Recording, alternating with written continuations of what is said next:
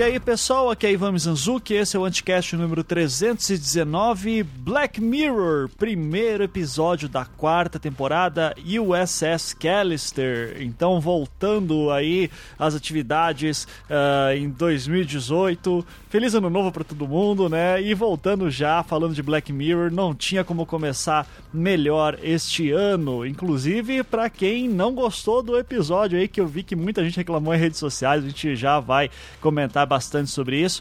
Como sempre, quem participa do programa sobre da série Black Mirror é sou eu, o Rafael Ancara e o Marcos Beccari. Se você não sabe, está caindo aqui pela primeira vez, uh, o Anticast tem essa tradição de comentar sobre todos os episódios do Black Mirror, dedicar um episódio para cada episódio. A gente faz isso acho que desde 2013, se não me engano, então eu vou deixar um link uh, com a nossa lista de episódios de Black Mirror aí, caso você tenha interesse em conhecer melhor.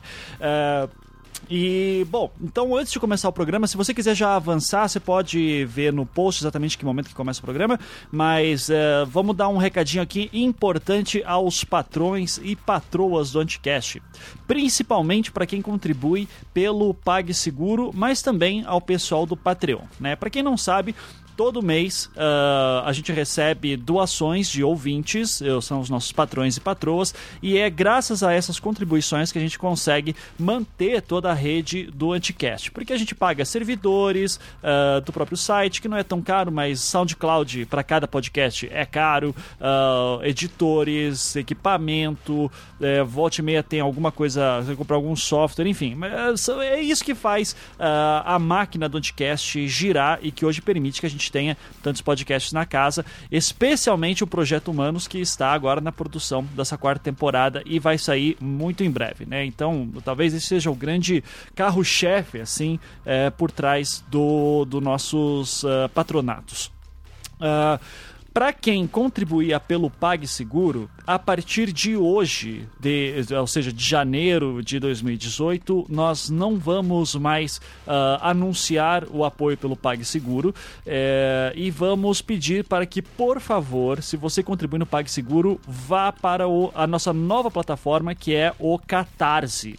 É, por que, que estamos fazendo essa alteração? O PagSeguro ele não é uma plataforma feita para patronato. Então, é, ele, a gente fazia ali uma manha, né? Fazia ali um chuncho para ele funcionar para a gente. Funcionou muito bem, só que o controle dele é complicado. Então, uh, e meia alguém queria cancelar, não sabia direito como fazer, era chato de mexer no painel do PagSeguro. Então, o PagSeguro é uma plataforma maravilhosa se você quer ter, sei lá, se tem uma loja virtual e você quer vender alguma coisa, mas para assinatura ele ainda não é muito legal.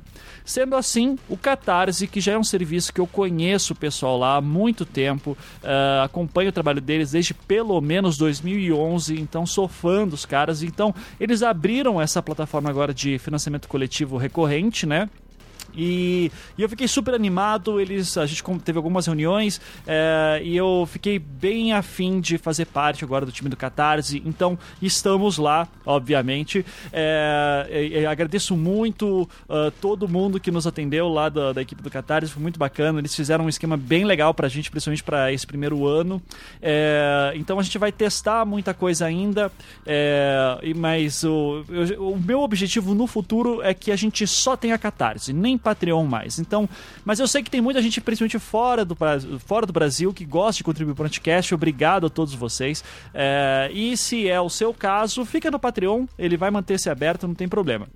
Mas se você contribui é, pelo Patreon e está no Brasil, minha recomendação para você vai pelo vai pro Catarse agora. Por quê? Porque você é, o dólar tá mesmo que você contribua um dólar por mês, você contribui lá é, tá um dólar por mês ele tá três e poucos reais, você ainda tem um pouco de IOF, é, enfim, a contribuição mínima no Catarse é cinco reais. Então é um pouquinho a mais do que você paga, mas sendo bem direto, esse dinheiro vai mais pra gente daí. É, então, o Catarse daí ele tem uma uh, ele tem uma taxa dele, obviamente, que é super justa, uh, e só que ainda assim vai valer mais, mais vai valer mais a pena pra gente se você começar a contribuir pelo Catarse agora. Então, uh, peço a todos os ouvintes do Anticast, se possível, por favor, todos os nossos patrões e patroas, contribuam agora pelo Catarse. O link tá na postagem.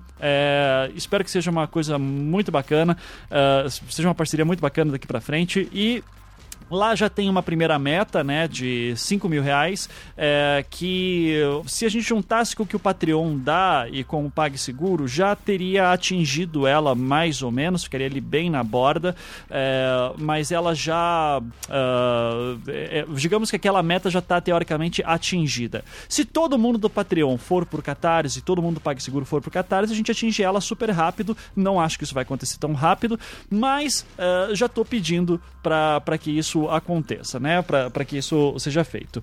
É, o que eu vou dizer, assim, eu, não tô, eu ainda estou pensando em alguma coisa para fazer que seja mais especial para a gente poder lançar o Catarse melhor ainda. É, mas eu já garanto que vai. Se a gente atingir essa primeira meta que já está atingida, para reforçar, mas se a gente atingir ela nos próximos dias, é, eu adoraria lá na, jogar na Cracóvia que é o nosso grupo fechado do Facebook. Uh, jogar para vocês lá o primeiro episódio da nova temporada do Projeto Humanos por streaming, né? Pra gente poder. A gente podia fazer um hangout conversando com vocês, uh, com os patrões e passar o streaming do episódio, uh, quase como uma sessão de cinema, assim, online. e, e, daí podia fazer o, esse streaming do episódio e depois responder algumas perguntas de vocês pelo hangout. Eu acho que seria um evento bem legal para fazer com patrões e patroas. De repente, ali para o final de janeiro, início de fevereiro, não sei. Vamos ver se a gente atinge aí essa meta. Quanto antes atingir essa primeira meta, mais rápido eu faço esse evento especial com vocês. Vamos combinar assim? Uh, então, lembrando, se você uh, não é patrão, você pode ser também agora pelo Catarse. É só acessar anticast.com.br barra Seja Patrão. Tem um botão lá em cima também no, na nossa home, que é o Seja Patrão, e lá tem o link pro Catarse também. É, e daí, quando você vira patrão, você pode entrar na Cracóvia Anticast, que é o nosso grupo fechado do Facebook. Então é isso, espero que essa parceria aí com o Catarse dê super certo. Um abraço a todo mundo do Catarse. E, gente, agora uh, aguardo vocês ali contribuindo. Por favor, repetindo, se você é do PagSeguro, uh, cancela lá o teu PagSeguro. Você tem que entrar no teu painel do PagSeguro. É meio chato, eu sei, mas você tem que entrar no teu perfil. Eu não tenho como cancelar você lá. Uh, entra lá no teu perfil do PagSeguro cancela a assinatura podcast e vai pro Catarse. E daí eu vou poder controlar melhor todo mundo que tá ali contribuindo, certo? É isso, já falei demais. Feliz 2018 e vambora pra Black Mirror, primeiro episódio da quarta temporada. Espero que gostem do programa. Começando mais um Anticast, falando novamente sobre Black Mirror. Aê, que saudades de gravar sobre isso. e, obviamente, o nosso time já tradicional de falar sobre Black Mirror. Estamos aqui com o senhor Rafael Ancara. Olá, pessoas. Tudo bom? E o senhor Marcos Beccari. Oi, oi, tudo bom? Tudo bom? Olha, então, feliz ano novo, né? É, pois feliz é. ano novo. Vossas senhorias passaram o ano novo aqui, é, aqui no Chateau Mizozuki. É. Resistência do ditador.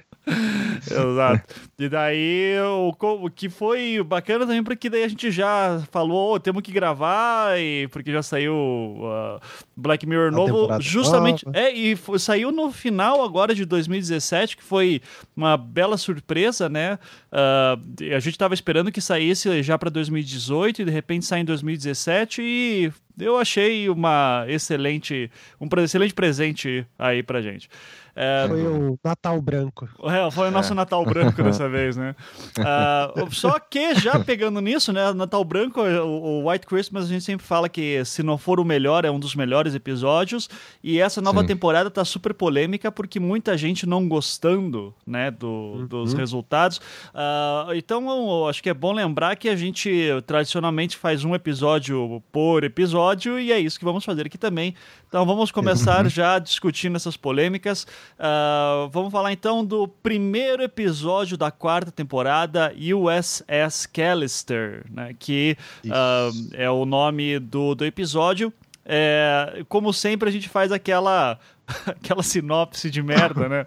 Que, que é um resumo, na verdade, né? Então, eu deixo até abrir aqui o, o IMDB, mas não tem muita coisa, então vou ter que falar de cabeça. Então, por favor, já sabe, né? Que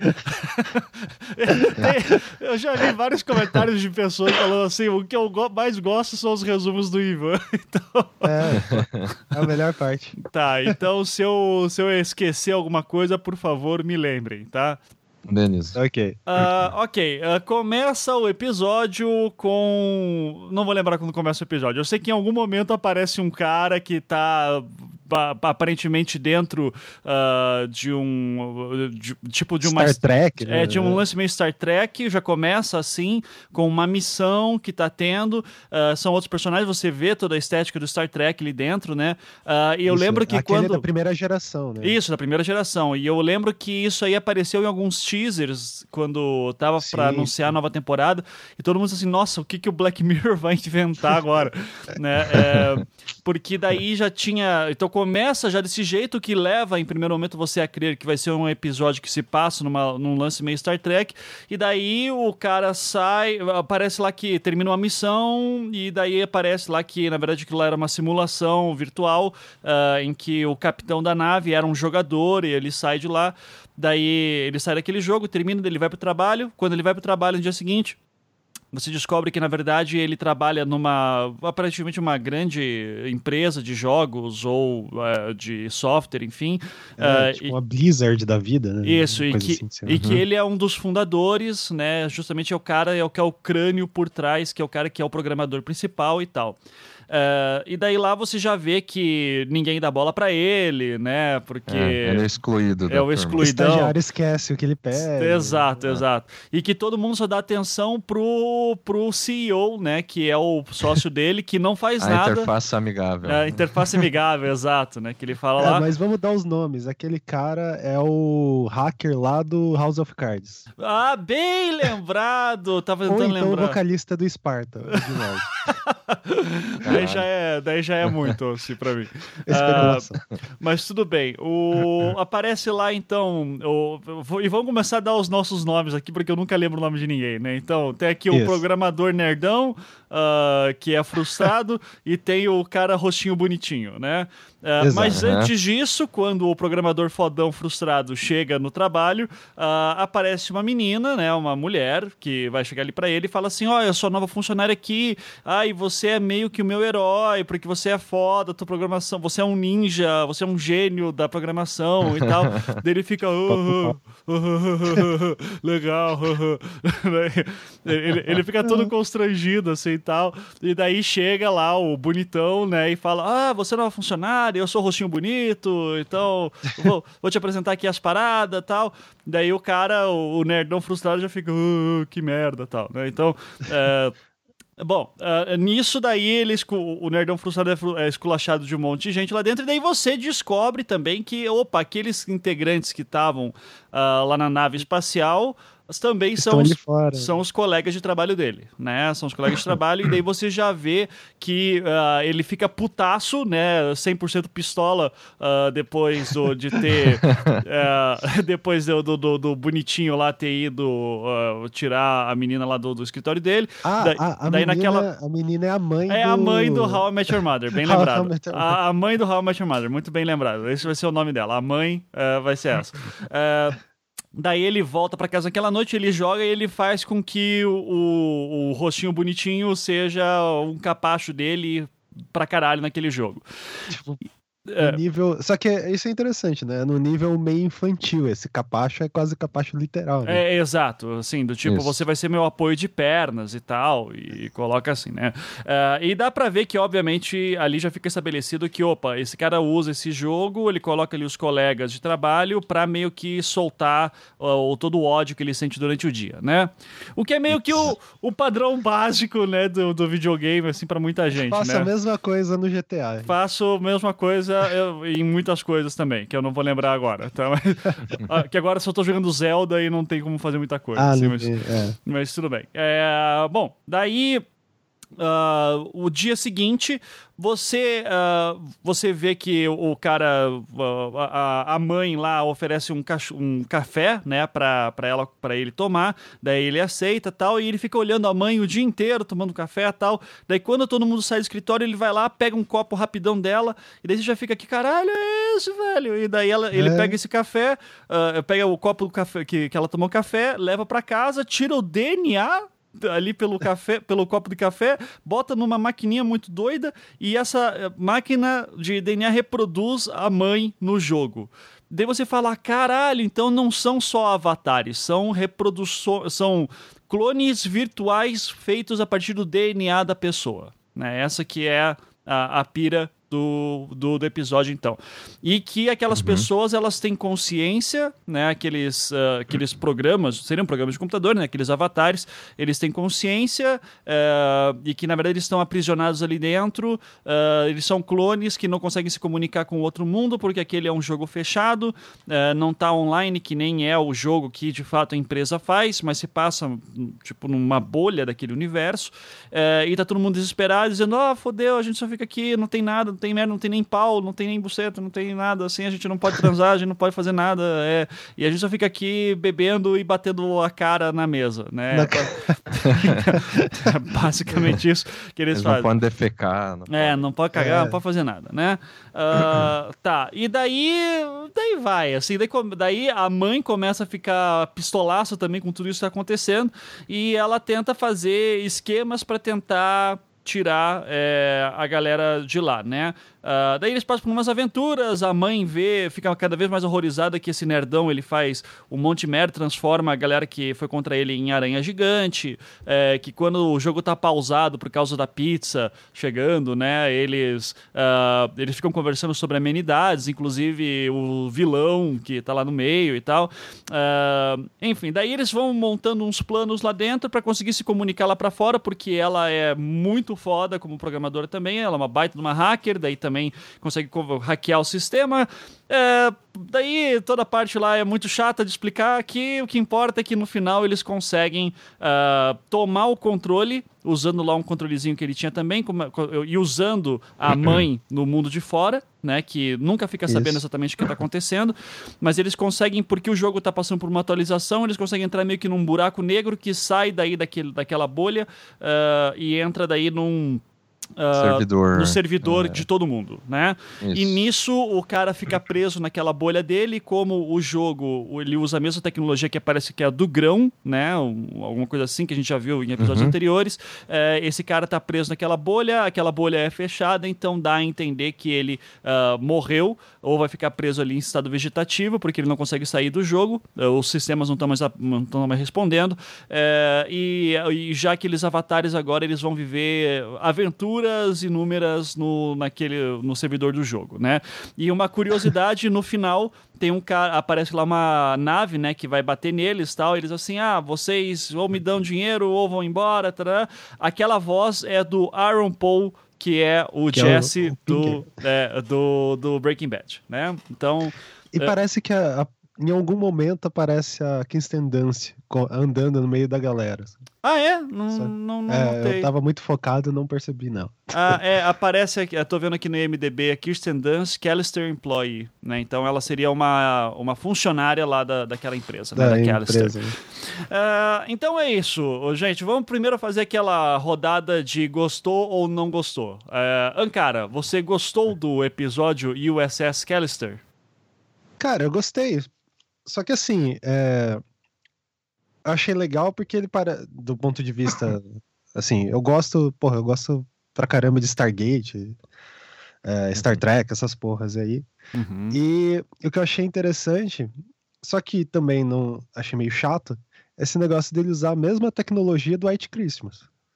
Uh, como assim mesmo? Ah, sim, sim, sim, sim. É Porque verdade. Você é lembra verdade. lá quando eles Aham. criam a assistente pessoal? Ela é um Sim. clone da pessoa, né? Uhum. Só que daí ia pegar essa tecnologia e colocar como se fosse pra jogo, né? Pra fins Sim. Uhum. recreativos, etc. M- Pra mas você isso- criar um avatar. Mas isso não é a coisa que é legal, que a gente mais gosta do Black Mirror, como essas tecnologias conversam entre si, mesmo que às vezes não parece estar no mesmo universo?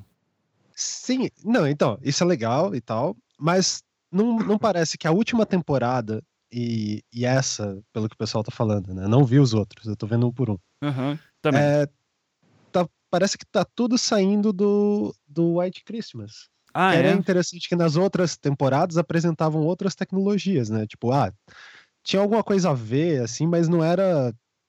não- Uhum. Sei lá, eu lembro bastante do Pedala Robinho e, sei lá, do Valdo. A Aham. conexão Uhum. não era tão clara, assim, né? Sim. Esse tá, tá estabelecendo, ó, esse é o mesmo universo aqui, ó, galera.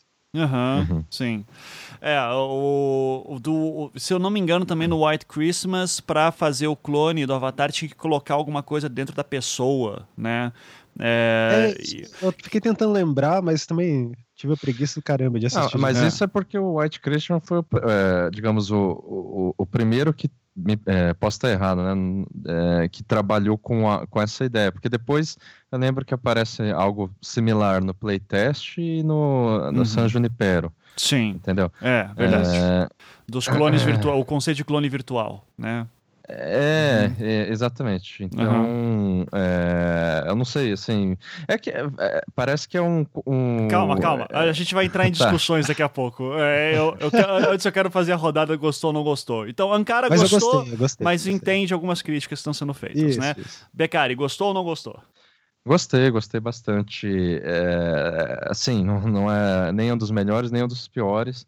É, aliás, tá, tá mais perto dos melhores, assim. É, mas eu, eu, eu achei foda, assim, e, e eu vi ao mesmo tempo. é, talvez se- seja isso, assim. Eu, eu vi muita gente falando, ah, Black Mirror entrou em decadência, não sei o quê. Aham, sim. Cara, Sim, muita gente vê isso também.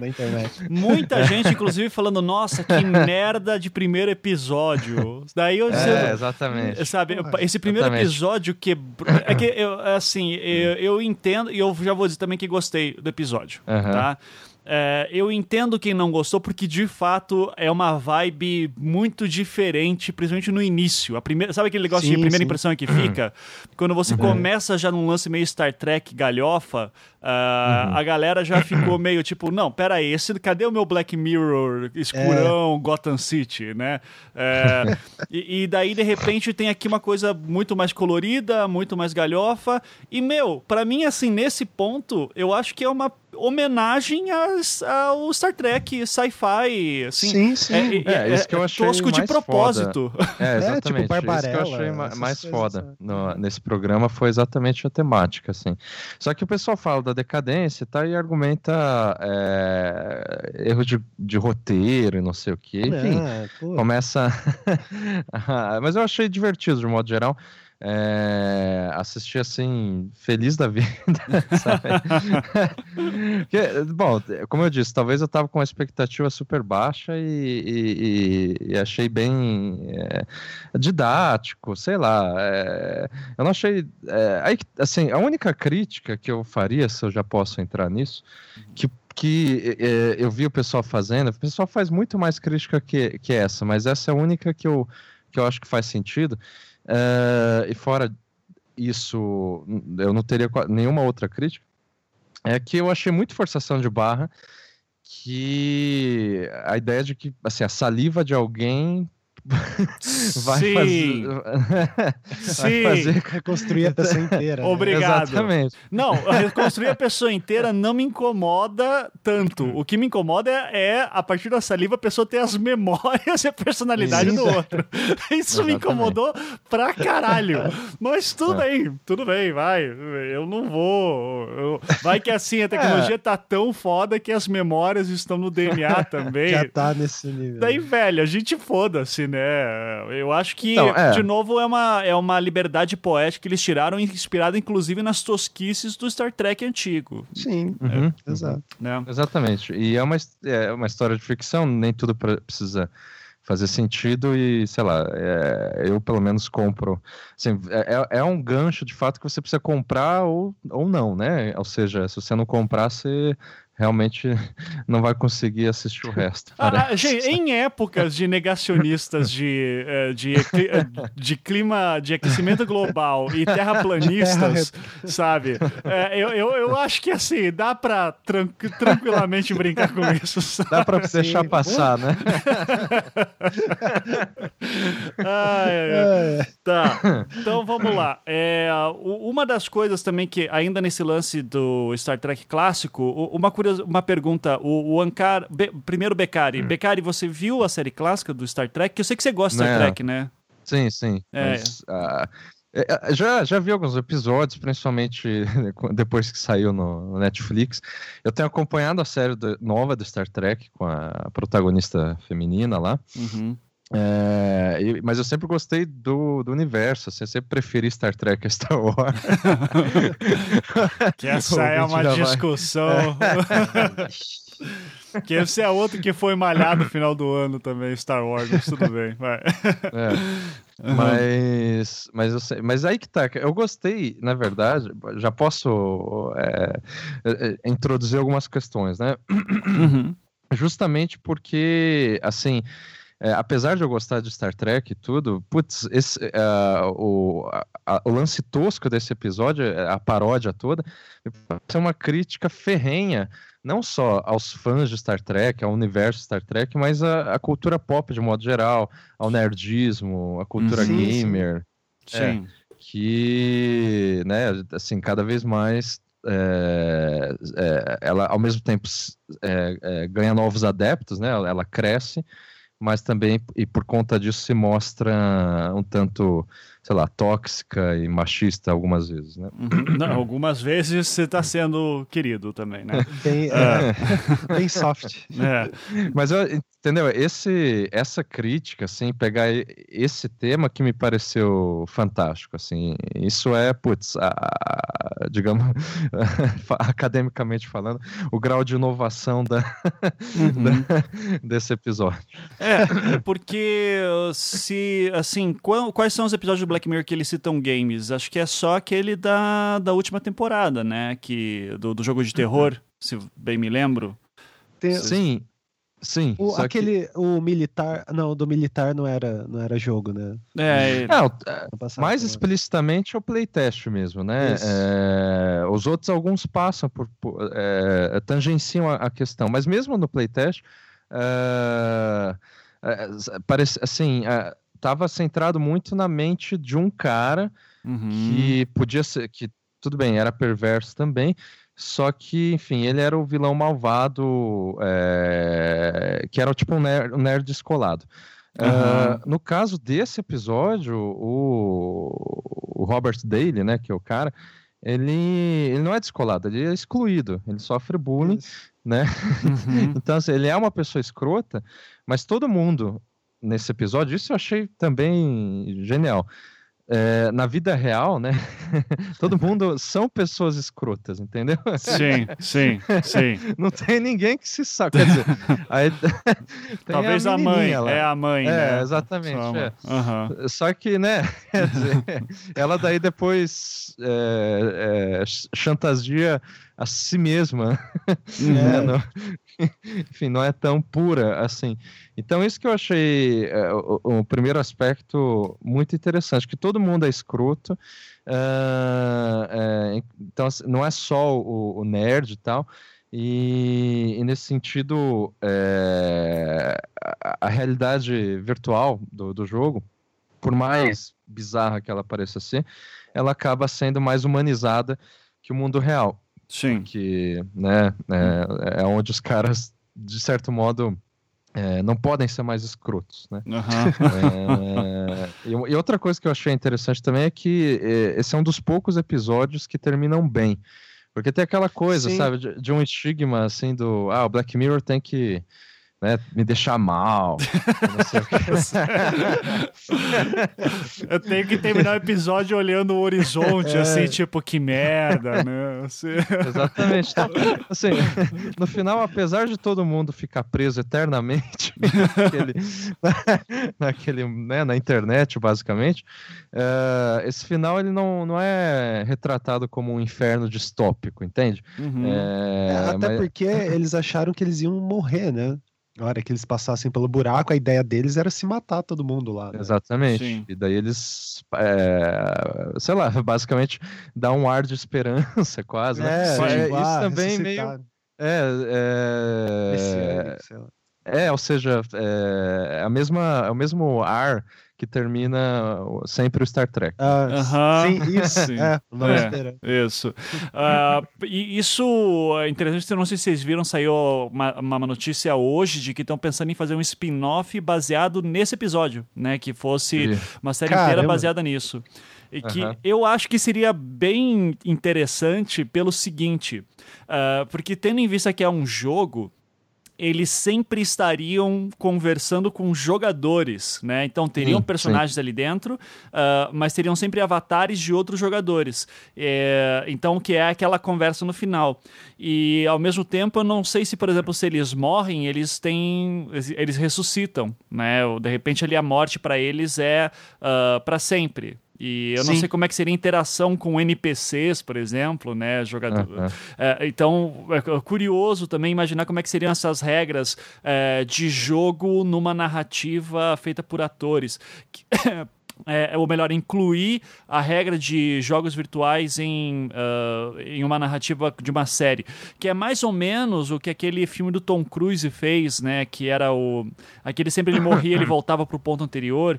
Ah, uh, sim. Que é, é, dos bagulhos gigantes lá. Isso, não, não vou lembrar o nome, mas é que o, o legal daquele, uh, daquele filme é porque. O, o, já, já vou lembrar o nome, mas o legal daquele filme é que ele colocava. No limite da manhã. No limite da manhã, isso. Uh, que tinha, ele colocava aquela regra do videogame, que você morreu, você volta pro ponto do, do, último save, né?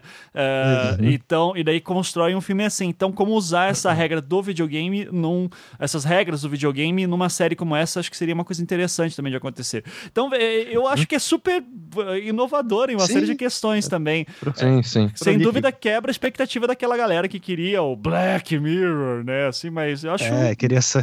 acho bacana. sair ruim. Uhum.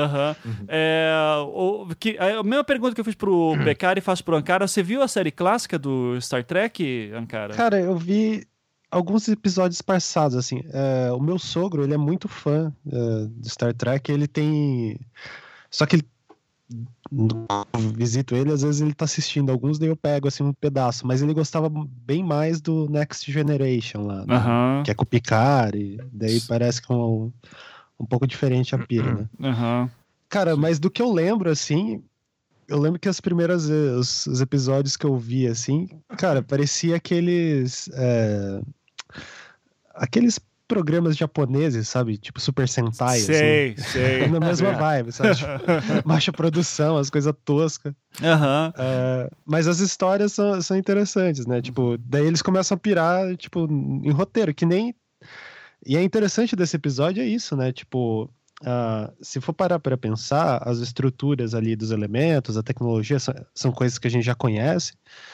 E todas as o jeito que ele vai se construindo é simples, né? Só que tem aquela coisa interessante, putz, como que ela vai fazer para ela falar com ela mesmo, uhum. dentro do não sei o quê. Sim. E, Sim. Mas aqui é eu acho legal, então, todo mundo aqui já viu alguns episódios da série clássica do Star Trek. É, uhum. tem, tem algumas homenagens que são feitas que, para quem não conhece, não tá ligado nisso, pode ter incomodado bastante, que é, por exemplo, quando a nave está andando e tem que, logo no início, né, primeira aventura, que daí tem que passar por, uh, tem que fazer umas manobras e tal, é, e daí você vê que a galera tá jogando o corpo de um lado pro outro, que a nave tá isso. tá rápida e eles começam a tremer o corpo, assim, né, tipo, é. e, e, isso, cara, a série clássica era, era exatamente assim, sabe? Exato. Então, no, é aquela coisa que te tira um pouco do tipo, ah, porra, tá pra ver que os caras não estão em alta velocidade, eles estão imaginando imaginando que estão no estúdio. Uh, mas isso é, eu achei bacana, divertido, passa essa tosquice. Então, é, eu, eu, só digo isso porque, de novo, eu acho que teve muita gente que se incomodou com essa estética tosca, uh, é, mas isso é bacana. Tanto que quando as últimas cenas que aparecem já eles no servidor, é, daí você já vê que é uma outra pegada, né? A coisa já tá tipo, pô, isso aqui agora sim, sim é um jogo foda. Cara, eles estão tipo o Stargate Atlantis, que daí é uma nave e tal. eu, sempre, eu sempre vou As tuas referências, cara, de Stargate me fogem, cara. Desculpa. Cara, eu só vi o filme. assiste ficção científica. eu só vi o filme lá da década de 90 e tá, na é. minha lembrança é muito bom.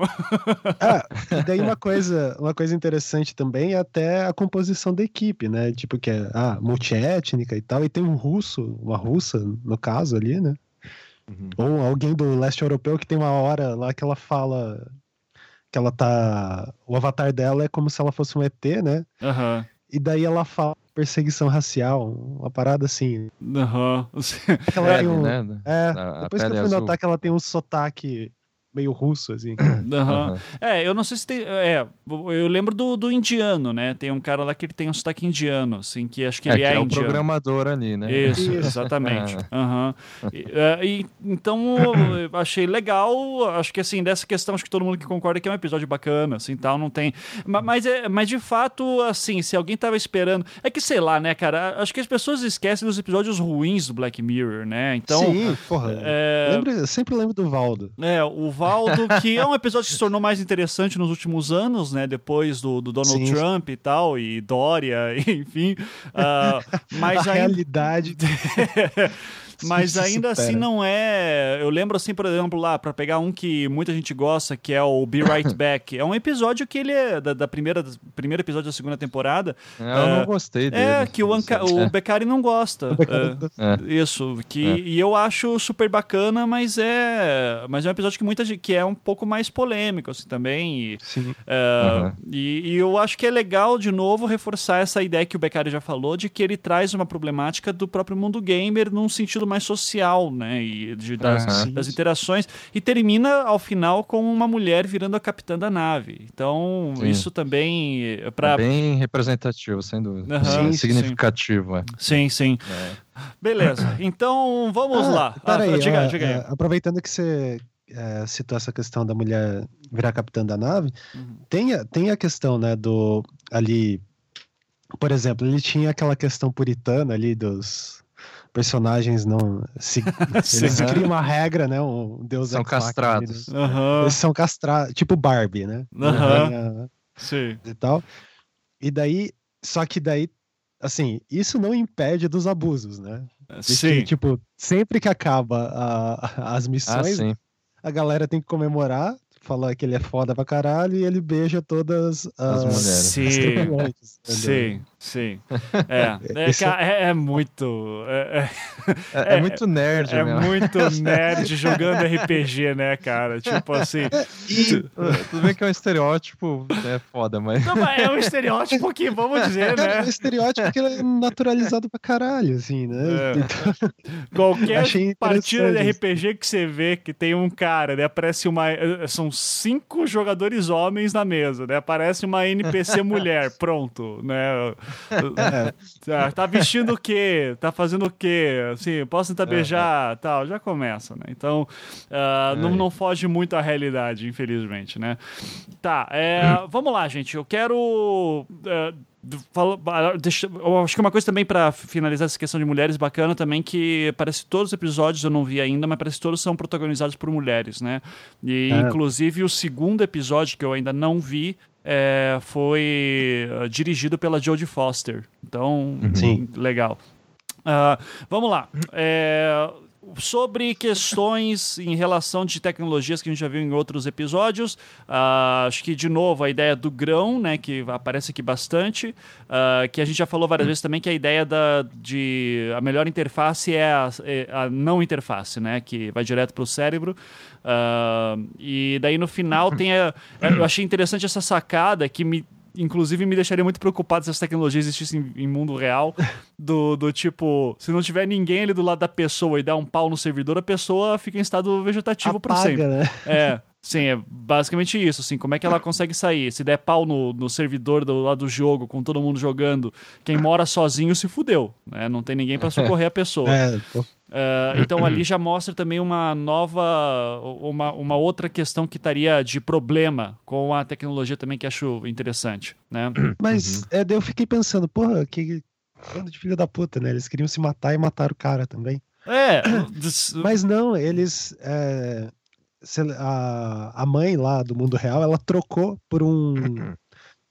aquele grão sofisticado lá, Aham. é, atualizado. Ele, ela trocou por um que não funcionava. Então o cara não ia conseguir voltar pro jogo, eles iam sair e ia ficar tudo de boa. isso, Só que o filho da mãe tinha, sei lá, uma coleção de reserva, né? Tipo, que é outra coisa bem nerd, né? claro, aham, Tipo, não vai ficar sem jogar, né? Eu tenho tudo em assim, ó. Isso. Mas é, mas é mesmo que eu, eu digo o seguinte, né? Porque, ok, o cara ele morre no final ou, dá, ou tá próximo disso, é porque o- a bolha que ele tinha criado ali dentro daquele universo ela foi fechada, então eu- não tem mais servidor que responde ele, né? Os comandos dele. É, e daí alguém pode dizer, tá, isso no jogo nunca aconteceria. Cara, já teve pau na PSN, assim, às vezes de ficar dias sem funcionar. É, servidor de jogo dar problema não é uma coisa que, assim, é muito incomum. Ah, então eu imagino, o, o- sei lá, você dá o teu cérebro aí pra jogar um jogo e confia em mim que nunca vai dar problema. Eu ficaria meio assustado, assim, né? Eu ficaria meio receoso, pra pra dizer o mínimo. É, mas enfim, essa daí é uma tecnologia, então, achei, achei uma discussão, uma possibilidade interessante que coloca ali na questão tecnológica. É, e agora, de outras tecnologias que tem em outros episódios, alguém lembra de alguma outra coisa? Acho que é só o grão mesmo, né? Que aparece. E esse parte do, DNA né? Que é uma coisa que a gente discutiu também. que Gerar esse clone. Então, né? É, o clone virtual aparece os outros, mas a, a saliva não, entendeu? Aham. Ah, sim, sim. Não, e outra, No White Christmas, que acho que é o episódio que introduz a ideia do Aham. clone virtual, é, Uhum. aquele grão ele tinha que ficar inserido no, na- no corpo da pessoa, no cérebro da pessoa por algum tempo, por alguns Isso. dias para copiar todas as informações do cérebro Exatamente. e daí colocado. A- isso daí acho que tira a gente bastante dessa ideia, né, da, do- do- da saliva Da e saliva, tal. Aham. é. sim. Mas de novo, E no a gente... San Junipero eles nem explicam, se eu bem me lembro, como que é, faz o clone. É, Ou só. Não, é que na verdade no San Junipero é, as pessoas ficam lá na. Elas estão mais na posição do cara, do, do jogador. Uhum. Sim, Que elas. É como se elas Ah, é. estivessem na realidade. É verdade. Não, não são já geradas. é, sim. E já tem um, um servidor é, geral, né? É. Isso. Então, mas ah, ainda assim, né? A ideia, o, o- o- assim, a ideia geral é existe um grande servidor em que seus clones virtuais ficam lá e, e às vezes você tem ciência disso, às vezes não dentro do universo do Black Mirror. Nesse não teria ciência, é, porque o cara Uhum. ele ele hackeia, né? Pegando o DNA das pessoas e isso incomoda pra caralho, mas a gente deixa passar para se divertir um pouco. Sim. então, tirando essas questões tecnológicas, agora vamos para as partes ah, filosóficas mesmo. Becari, discussões que, que lhe passaram pela cabeça. Te, te dou a batuta para isso e daí a gente pega por você. Alguma coisa assim que passou a ca- a mente enquanto assistia? Várias coisas e também, né, tentei fazer a lição de casa e ver as teorias que o pessoal. é. Olha aí, que bacana. É, e, e, cara, tem várias interpretações possíveis. A gente é, né, sempre se surpreende com a internet, essa tal de internet. sempre, sempre. tá de parabéns a menina internet. então, e eu, eu vou começar é, falando de algumas interpretações que eu acho forçado, que eu, que eu não concordo é, totalmente, pelo menos, é, com elas. E a primeira delas, que eu achei a mais distante, forçada, não sei se vocês chegaram a ver isso, é que é a teoria da, da eutanásia, ou seja, que o episódio é uma crítica à eutanásia, no fim das contas. Viram isso? Não, Nossa, não. é, realmente. me parece tá for- de parabéns. É, caralho, que forçação, mas tudo bem. É isso que eu tô falando. Por que, que a galera tá usando, né? Me avise. Não, Preciso é- eu vou Sair explicar. do universo.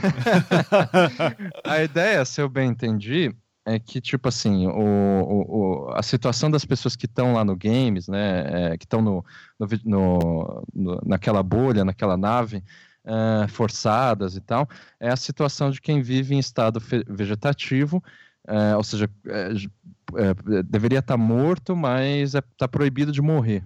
Então, uhum. pegou esse aspecto que eles não podem morrer, né?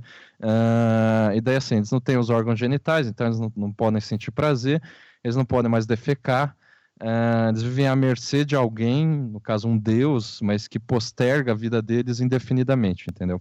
Uhum. Uh, daí assim, uh, mas a, o principal ponto dessa teoria seria que a questão do filho da criança lá, que é o filho do, daquele cara. Do, é... do, é o Tommy, o moleque, né? Isso, uhum. isso. Por quê? Porque o cara é, é como se fosse uma metáfora que o que quando o, o, o Dale lá levou o filho para o jogo, é como é, é uma metáfora assim, o cara vê o filho, entende que se trata do próprio filho, mas ele, é, ele reconhece, mas ele não, não pode nem interagir com o filho, nem dar um abraço para o filho. E daí ele vê o filho indo embora, né, mesmo que seja morrendo e tal, mas é porque ele não consegue propriamente morrer. Enfim, sabe? É, é ok, é. né? É, é, é um típico exemplo, me parece, daquelas interpretações acrescentadas, né? Ou seja, que o cara realmente quer ver o que quer ver, sabe? Quer ver o que, ele, o que, o que você quiser ver. né? Você pega, sei lá, uma história é, totalmente é, descolada de um contexto e daí você, enfim, atribui esse contexto. Uhum. É, mas enfim, só para que eu achei, apesar de tudo, interessante, né? A, a criatividade das pessoas.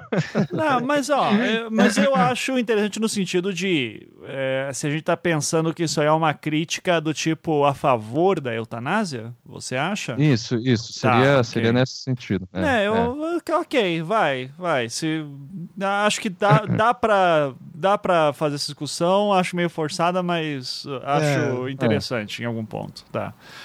É, mas assim, para talvez... mim parece nitidamente acrescentada. Acrescentada, sim, quero sim. dizer, assim, não passou pela cabeça de ninguém. Cara, mas ok. talvez a discussão seja muito a, a questão da a vida, né? Até que ponto a vida vale a pena, sei lá. Uhum. Sim, a questão da eternidade. E, é, né? Ou assim... então, por exemplo, e, e uma coisa que pelo menos até então, uh, eu lembrando, tentando lembrar lá do White Christmas, uh, o choque é a hora que. Sempre é um choque, né? A hora que se descobre que é um clone. Uhum. Mas ali, como que. Uh, sei lá, a tentativa de dar o eject, né? Logo, ah, como que eu faço para morrer aqui uhum. e parar com, ele, com esse sofrimento, né? Sim. É, acho que pensar isso, o que que, o que que é vida, né? Tipo, ah, sei lá, o, se tirarem a sua genitália. É, né? é, é. Exatamente. É, não, tem sentidos aí, mas daí você tem que tirar várias outras questões que são trabalhadas no, no episódio, como a questão moral uh, dos, do, sei lá, direitos do, de um clone virtual, por exemplo, uh, ou ainda, né, a questão do, da, da da, digamos, crueldade da, de, enfim, de, da, de um nerd, no caso de, de é, tentar é, com, é, é, extirpar os seus é, aquilo que lhe tormenta, né? Lhe atormenta e tal. Então você tira tudo isso para enxergar só a eutanásia. Mas de fato, a questão da, da vida eterna, dessa da impossibilidade de morrer, para ser mais preciso, é, é uma questão que, que, que aparece ali e que pode ser relacionada vagamente à, à eutanásia. Uhum. sim, sim, sim. Bom, outra teoria que eu vi bastante é da castração freudiana, ou a morte do pai, etc. Vocês viram isso também, né? Ou não? Não, não, manda não. aí pra gente. é, que, bom, de acordo com a teoria psicanalística do Freud, né, a, a figura paterna é, tem um papel importante no, no desenvolvimento é, da, das, psicossocial das crianças, é, principalmente no papel de introjetar uma culpa no indivíduo. E isso e a metáfora da castração freudiana seria justamente essa, né? A introjeção da culpa E, ou seja, a figura paterna que limita nossos impulsos e vontades. Então, uh, o, o, o, Robert dele lá, o, o Deus lá seria essa figura paterna que castra os seus é, personagens ali, e daí quando eles saem dessa bolha, né, a gente vê que uh, a configuração standard lá não, não tem nada disso de, Sim. de ser castrado, né? Então realmente era é, a questão dele ser um pai. Só que, de novo, né? Essa é uma é, interpretação que não é tão, me parece, forçada quanto a da eutanásia, uh, mas tende a reduzir tudo a isso, né? É, assim, é, é, um, é como se o episódio fosse só sobre a, a introjeção da culpa cristã e não sei o quê. Isso, daí, ou seja, a pessoa já olha o episódio só vendo essa questão dos caras não ter as genitálias. que já é talvez, né, uma como Freud era, talvez seja uma interpretação machista também. pois é. Enfim. acreditar nisso até hoje é meio complicado, né? Assim, mas tudo bem, vai.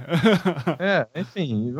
E, e, e, mas, e daí, assim, a interpretação que eu, que eu vi também muita gente tendo, e que eu achei que é a mais simples e a mais interessante, é realmente a, a, a, a que se refere a uma espécie de Deus narcisista. E, inclusive, assim, é, pode até parecer forçar a barra, mas eu acho que é, talvez esse seja um, um, dos episódios que tangencia, pelo menos, a questão religiosa. Né? Uhum. É, tudo bem, o tema central, como eu disse, é a crítica à cultura pop, ao nerdismo e tudo mais. Só que o Robert, ele assume né, uh, o papel de Deus, assim. E daí, bom, deixa eu tentar explicar isso de uma maneira mais, mais, mais Ele é o Deus de... do Primeiro Testamento, né, do Antigo Exatamente, Testamento. é, isso fica claro, assim, uhum. de início, né, que o Deus perverso do Velho Testamento, uh, que é que é piedoso em alguns momentos, né, tipo... É, piedoso desde que é, as pessoas se sintam culpadas e também se, se é, é, adorem ele, né? Ou seja, se dediquem a sua eternamente, né? No caso literalmente, a, a, dediquem a vida a adorar esse esse Deus perverso. Então, assim, ele cria um ambiente na nave em que todos devem se sentir pecadores, né? a figura dele é a figura punitiva que é a figura do Deus do Velho Testamento, né? Que é bem diferente do Deus é, é, misericordioso, né? Da, é, que depois é introduzido pela, pela igreja. Então, na, na, na, nave lá, as pessoas elas precis, precisam se sentir culpadas e por mais que, né, como é, existe muito no cristianismo, seja uma culpa, assim, digamos, muito simulada, né? Assim, ah, eu vou sentir culpa para que nada me, me aconteça de ruim. Né? Uhum. Né? Então, né, eu preciso confessar e tudo mais. Bom, esse é o primeiro aspecto. Só que o interessante aí é que quando a gente olha a situação de fora, né, ou seja, na vida real, esse Deus perverso, que é o Robert Dane, ele é quase como uma criança atormentada querendo chamar atenção à sua maneira, né? Então ele, assim, apesar dele ser super introspectivo e tudo, ele fica buscando elogios e um tapinha de aprovação uh, dos seus colegas e, enfim, tanto que ele fica super, né? É, super é, feliz lá com a, com a, a, a estagiária nova, né? Ah, uhum. é. Então, é, e daí que vem a questão, né? É, que, que eu, eu, eu, eu, identifiquei, mas eu vi que não, eu não fui o único, daí, putz, eu me senti mal porque eu fiquei muito assim é, eu, eu, fiz uma ligação com o filme Constantine, o grande filme grande filme, excelente Pô, filme. filme. não é? Pô, Bela película é, Nossa, gosto esse muito filme não é? uma bela peça aí da, do cinema contemporâneo grande produção do audiovisual exatamente se o Rogério me ouvir falar isso fica hum. puto Ele leva a sério, né? Ao cinema. é como se alguém chegasse para mim e falasse, puta, o Romero Brito é foda, né? Ah, sim. mas, mas, honestamente, né, o, o filme Constantino é foda. Uhum. Bem, uh, tem uma cena que a Rachel Wise lá, que eu não lembro o nome da personagem dela, diz é, que ela acredita que Deus tem um plano para todos nós. Uhum. Daí, daí o Constantino responde que nada, né? Deus é uma criança brincando com uma fazenda de formigas. Uhum, Ele não está planejando nada. E daí, puta, essa é a metáfora que eu acho do filme, assim. O Robert Daly é uma criança brincando uh, numa fazenda de formiga e assim, esse episódio a gente pode entender ele de algum modo como um episódio né, desse deus do Constantine, uhum, sim, que é um, né, um, um, que nesse caso tem muito da noção também de narcisismo uh, e, e, e, claro, associado diretamente ao estereótipo nerd. Então, o Robert Daley é um nerd que não sabe lidar uh, com o fato de que ele não é o centro do universo, né? Uhum. o que é muito comum, assim, uhum. né? Do, do, enfim, é, é, parte desse estereótipo de que, puta, na vida real eu não tenho a atenção que eu gostaria, então, né, eu vou escapar, seja no RPG, seja no videogame, seja, sei lá. Uh, uh, eu tenho que, em algum momento, ser esse centro do universo, e nesse, no caso dele, ele cria o seu próprio universo, né, literalmente, para uhum. escapar dessa realidade que não atende às suas expectativas narcísicas. Né? Uhum, Enfim, eu sei que é, é uma interpretação que, na verdade, é, é super óbvia, assim, super. É, é, sim, simples até, talvez simplista, mas que eu acho que é a ideia, assim.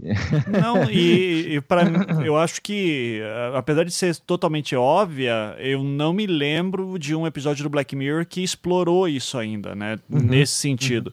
Uhum. Então, que eu não duvido que seja uma coisa que o Charlie Brooker falava assim, cara, isso é tão óbvio que eu tenho que falar em algum momento, sabe? É, sim, sim. Uh, porque de construção de universos, estou olhando aqui as listas, uh, San Junipero, só que você não tinha ninguém controlando aquilo, né? Pelo menos no que uhum. a gente visse.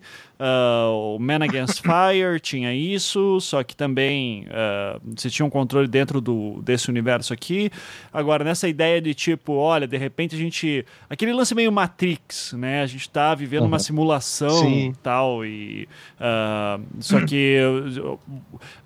É um Matrix no ponto que discute que não, a inteligência que está dentro do universo é, um, é uma inteligência autônoma. Né? Ela não, uhum. não depende do daquele que foi inspirado, de onde veio. Então, isso que eu ia dizer, que no Matrix a coisa é bem vertical, assim, existe, digamos, dois planos claros de realidade, digamos assim, né? A Matrix em si uhum. e o plano ordinário da, daquilo que a gente chama de vida real, digamos assim. Uhum. Mas o que eu quero dizer é, não tem a, a interação, assim, não, a, a, esses dois planos não se, não se, não se mesclam em nenhum momento. Quer dizer, se mesclam do ponto de vista da Matrix, né? Que eles vão interferir.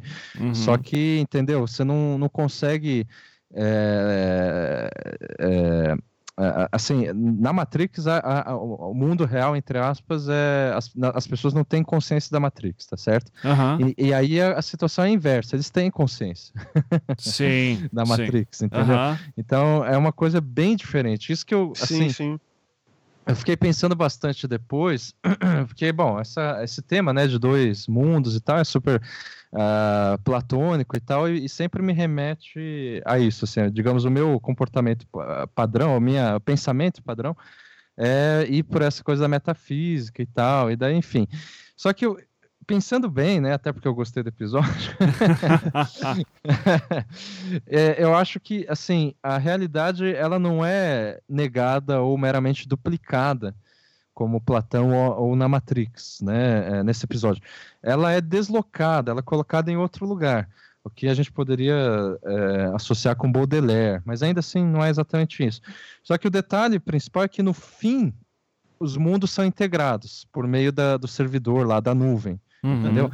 Então, tipo, eles, eles saem da, da bolha lá do dele e eles param na nuvem, no servidor geral, que é também uma metáfora, apesar de né, da, da gente estar tá falando dessas questões filosóficas, é uma plataforma de um jogo. Uhum. É, basicamente, assim, né? Um, MMO, né? Não é isso? É, MMORPG, né? Sim. Isso. Uhum. Que é um jogo, assim, que ele, na verdade, é... tudo bem, é um, é, é um um des... não é um deslocamento nem uma duplicação da realidade. Ele faz parte do real. Assim, é, entende, é, é, é, tá muito claro que não é uma coisa separada do real. As pessoas, tudo bem, você pode entender, elas se refugiam quando elas começam a jogar esse jogo, mas elas podem encontrar umas às outras, né? Dentro e Sim. podem ter interações, podem, enfim, é, ter uma, criar uma história ali. Enfim, portanto, né, são as propriedades, os aspectos que, que me parece que não diferenciam muito da realidade ordinária. Então, a, e a questão, né, do ponto de vista de um jogo, é que é, eu, de novo, eu, eu, eu, fico inseguro de falar isso porque eu não jogo tá? É, uhum. Eu não sei. Mas me parece que nesse tipo de jogo não tem um objetivo único definido, assim. É, não tem, sabe, fases. Chega uma hora que você zera o jogo. É, você tem missões é, você... que vão sempre acontecendo, né? Tipo RPG Sim. mesmo, assim. Então, então mas você vai explorando as coisas, né? É, uhum. Ele não tem um, não é um jogo linear, né? Ele seria uhum. multi. É, mas eu, o ponto é que eu, eu imagino que você, como jogador, você pode escolher assim, ah, eu não vou fazer missão nenhuma por exemplo. Pode, uh, pode. Né? Uhum. E, e foda-se, assim.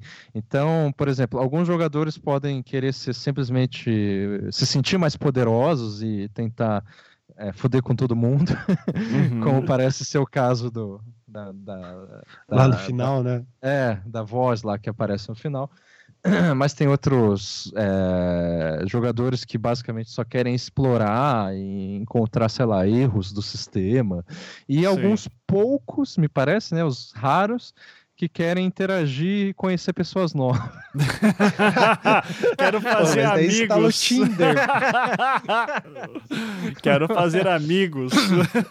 É. Enfim, e o detalhe interessante é que, é, assim, os jogadores eles têm a opção de é, paus pausar ou sair do jogo, né? Parar de jogar, né? Uhum. É, e foda-se, assim. Daí, digamos que os personagens deles é, desaparecem, né? Morrem por um instante, podem voltar e tal.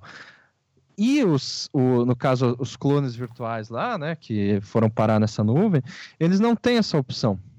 Uhum. É, tanto de sair de lá, nem a opção de morrer. Eles daí estão condenados a viver a eternidade ali. É, e aí que entra, né, me parece a ideia do, como que é? Da, do spin-off de que eu acho né, é interessante imaginar como seria essa vida desses personagens nessa nave, agora em contato constante com o mundo real, digamos, né, então integrado a isso, considerando que eles são clonados, né, é, são inteligência artificial, e, e, a interação com os jogadores reais poderia gerar conflitos interessantes. É, e daí é, isso é interessante, é, que nem você estava falando, que não o tá tudo muito mesclado, né?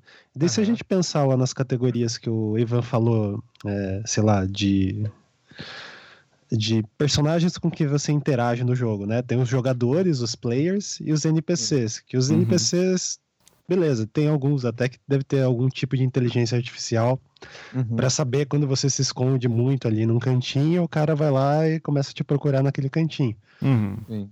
Mas se a gente pensar, esses caras ali dentro, eles são uma terceira categoria que não foi prevista pelo jogo, isso, né? Isso. Porque o jogo que foi planejado, ah, é um mundo aberto, né? Aham. Uhum. Quer dizer, um universo aberto. Inclusive. E daí, ah, não, pode falar. Criam uma nova categoria. Uhum, então, não. e daí eles viram essa nova categoria, né? Uhum, é, uhum. que eles são. Eu, eu, eu, não sei se você ia falar isso, cara, mas é que você dizendo, me já, eu já imaginei um, um plot, uma temporada inteira que era do tipo, a partir dos jogadores da série, uh, do, do jogo, uh, uhum. começa a rolar uma creepypasta na internet que relatos de pessoas que encontraram uh, um jogador que parece um pouco estranho. Jogadores. É, é, jogadores que parecem um pouco estranhos que não faz sentido dentro da lógica do jogo. Porque o que, que é? Uhum. Eu tô jogando aqui o meu jogo, eu controlo a minha nave. É, e daí, se eu encontro um outro jogador, ele controla a nave dele. De repente, tem uma nave que tem vários jogadores. E daí começa a mandar e-mail pra, pra desenvolvedora dizendo, cara, como é que é possível fazer isso? Porque eu também quero. Daí eles falam: não, não tem essa regra dentro da gente. É, e daí começa a ter toda uma procura dentro daquele universo para encontrar esse bug do sistema. E daí começa Sim, e, a ter isso... toda essa história de que, meu Deus, a nosso, o nosso programa desenvolveu uma inteligência própria, né? É um bug é, do sistema. E os caras piram, né? Isso. E, e, outra, e outra coisa que seria foda, assim. É, tem dois hackers que a gente viu ali que eles se é, no jogo na na narrativa toda ali, eles são colocados como pessoas ultra fodas, né? Que é a mãe uhum. e o. E o indiano. O indiano. Uhum. Né? Uhum. Putz, que sacanagem a gente fica chamando o cara de indiano. Ah, eu não vou lembrar, é, eu não vou lembrar o nome dele aqui. é, é, então, é, o Shiva. Que horror. Deixa eu ver, vou pegar o nome do cara pra não fazer sacanagem é, aqui. Você já... De, de, já, já encontro aqui, não é. Ah, mas prossiga, prossiga. Continua. Ah, então. É... E imagine, eles não tinham acesso à internet. Agora imagina com acesso à internet, cara, a, as, ao nível de maldade que eles podem chegar, de tipo, ah, começar a hackear a conta das pessoas e falar, ah, não, você tem que dar essa nave aí, porque senão ó, vai vazar todo esse seu banco então, de dados. Cara, essas coisas. Aí que, é, assim, seguindo a, sua, a mesmo raciocínio que você e o Ivan iniciaram, assim, entrando nessa pira, assim, né, os caras têm que é, é, contratar a gente para fazer o roteiro do, do, do spin-off. Porque, assim, eu acho que é, se eles seguirem a mesma linha, talvez, teológica, digamos assim, né, que eu identifiquei é, nesse episódio, Uh, alô, vocês estão aí? Estamos aqui, tamo. pode falar. Ah, tá. Ó, é... só, só pra. Eu acho que o, cara, o nome do cara é Kabir Dudani. Kabir Dudani. Isso, tá. Pode falar. Pô, é bem mais fácil indiano, né?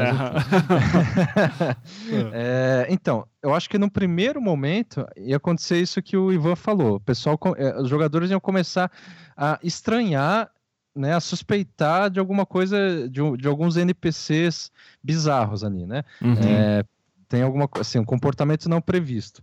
Em um segundo momento, ia acontecer talvez isso que o Ankara disse, que é, é, é deles começar assim, bom, é, a teoria mais provável é que o sistema desenvolveu uma inteligência própria e que tá, não está mais, digamos, controlável pelo mundo de fora. Uh, ou por novas atualizações e tal, e esses, só que ninguém sabe exatamente da origem disso, que é exatamente esse episódio, né?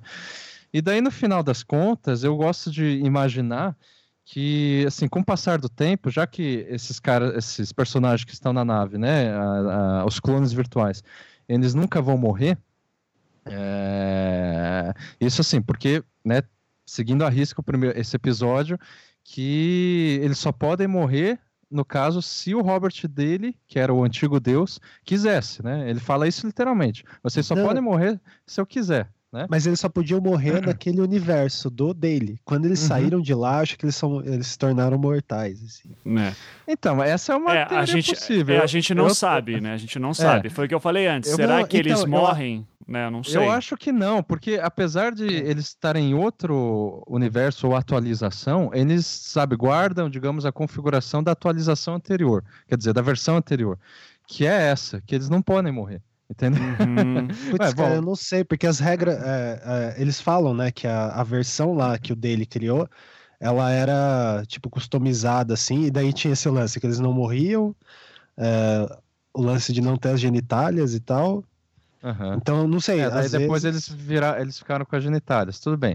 Mas deixa eu brincar com a minha versão aqui. Fala, brinca, brinca, brinca, manda ver. Manda ver. eles não podem morrer, ok? Tá. Qual que é a graça daí, porra? Tem que ter uma perda. Não. a, a, questão é essa, que eles são os únicos que não podem morrer. Daí, o ah, assim, já sei para onde você vai. Exatamente. O, o jogador, vamos, com o passar do tempo, as gerações de jogadores vão morrendo no mundo real. Uhum. Né?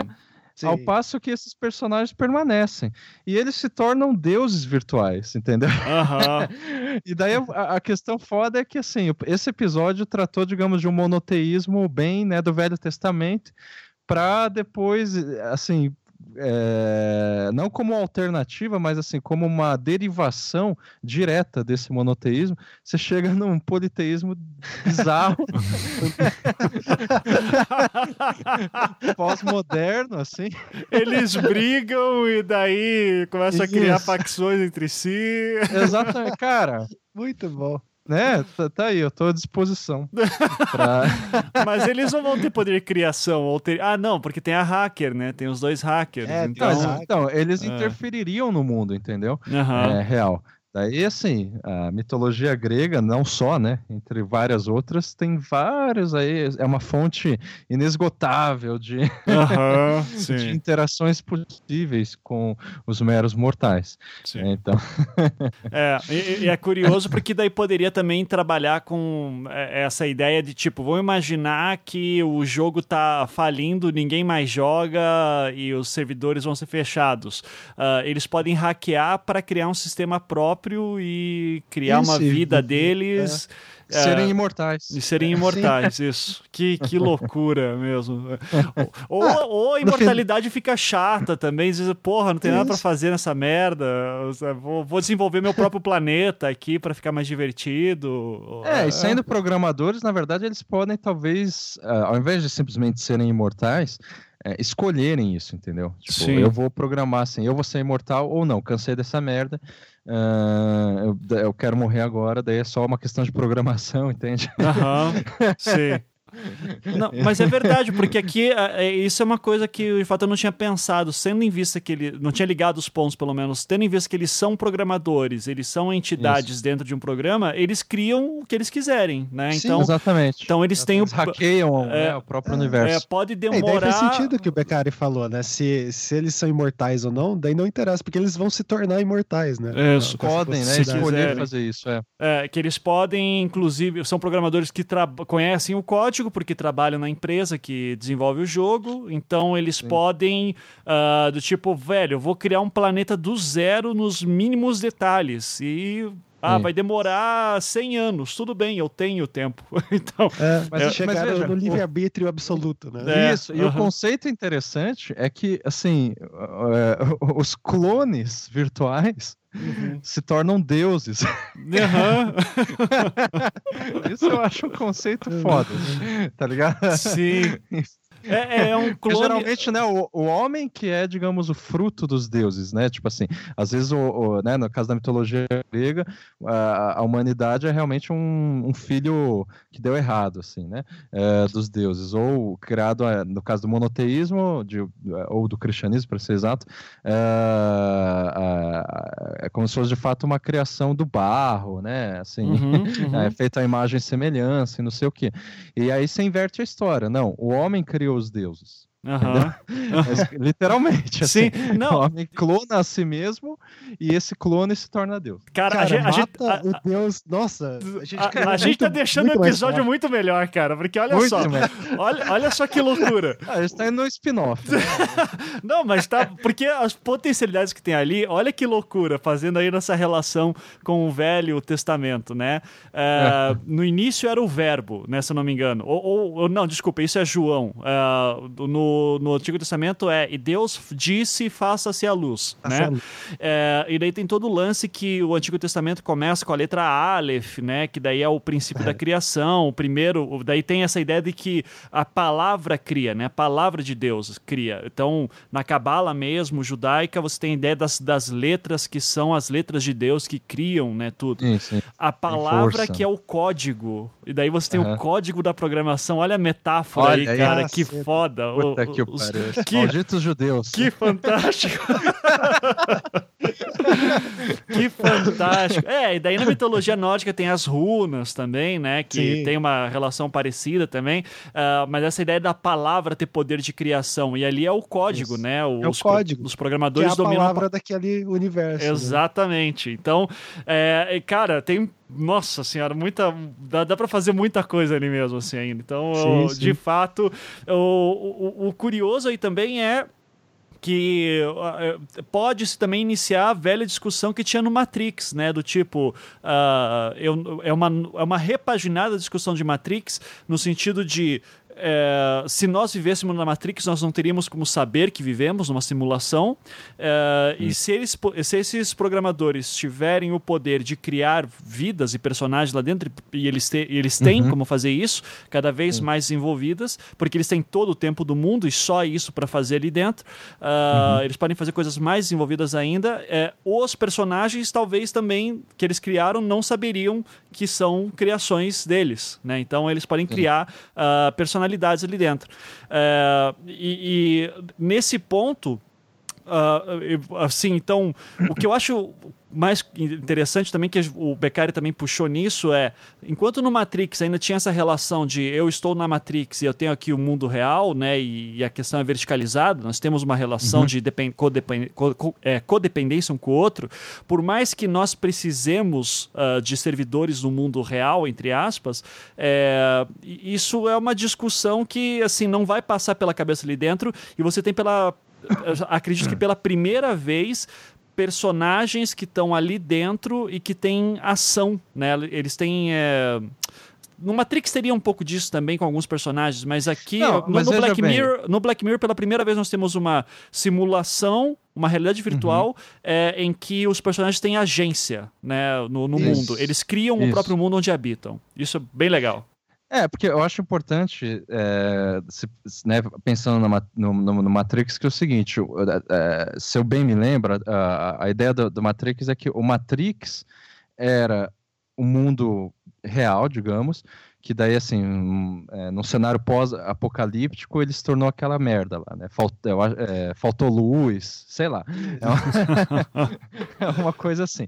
E daí a Matrix cria um outro, uma simulação, tá certo? Que é o que a gente chama de mundo real. Essa é a ideia da Matrix, tá certo? Uhum. Tá certo? É.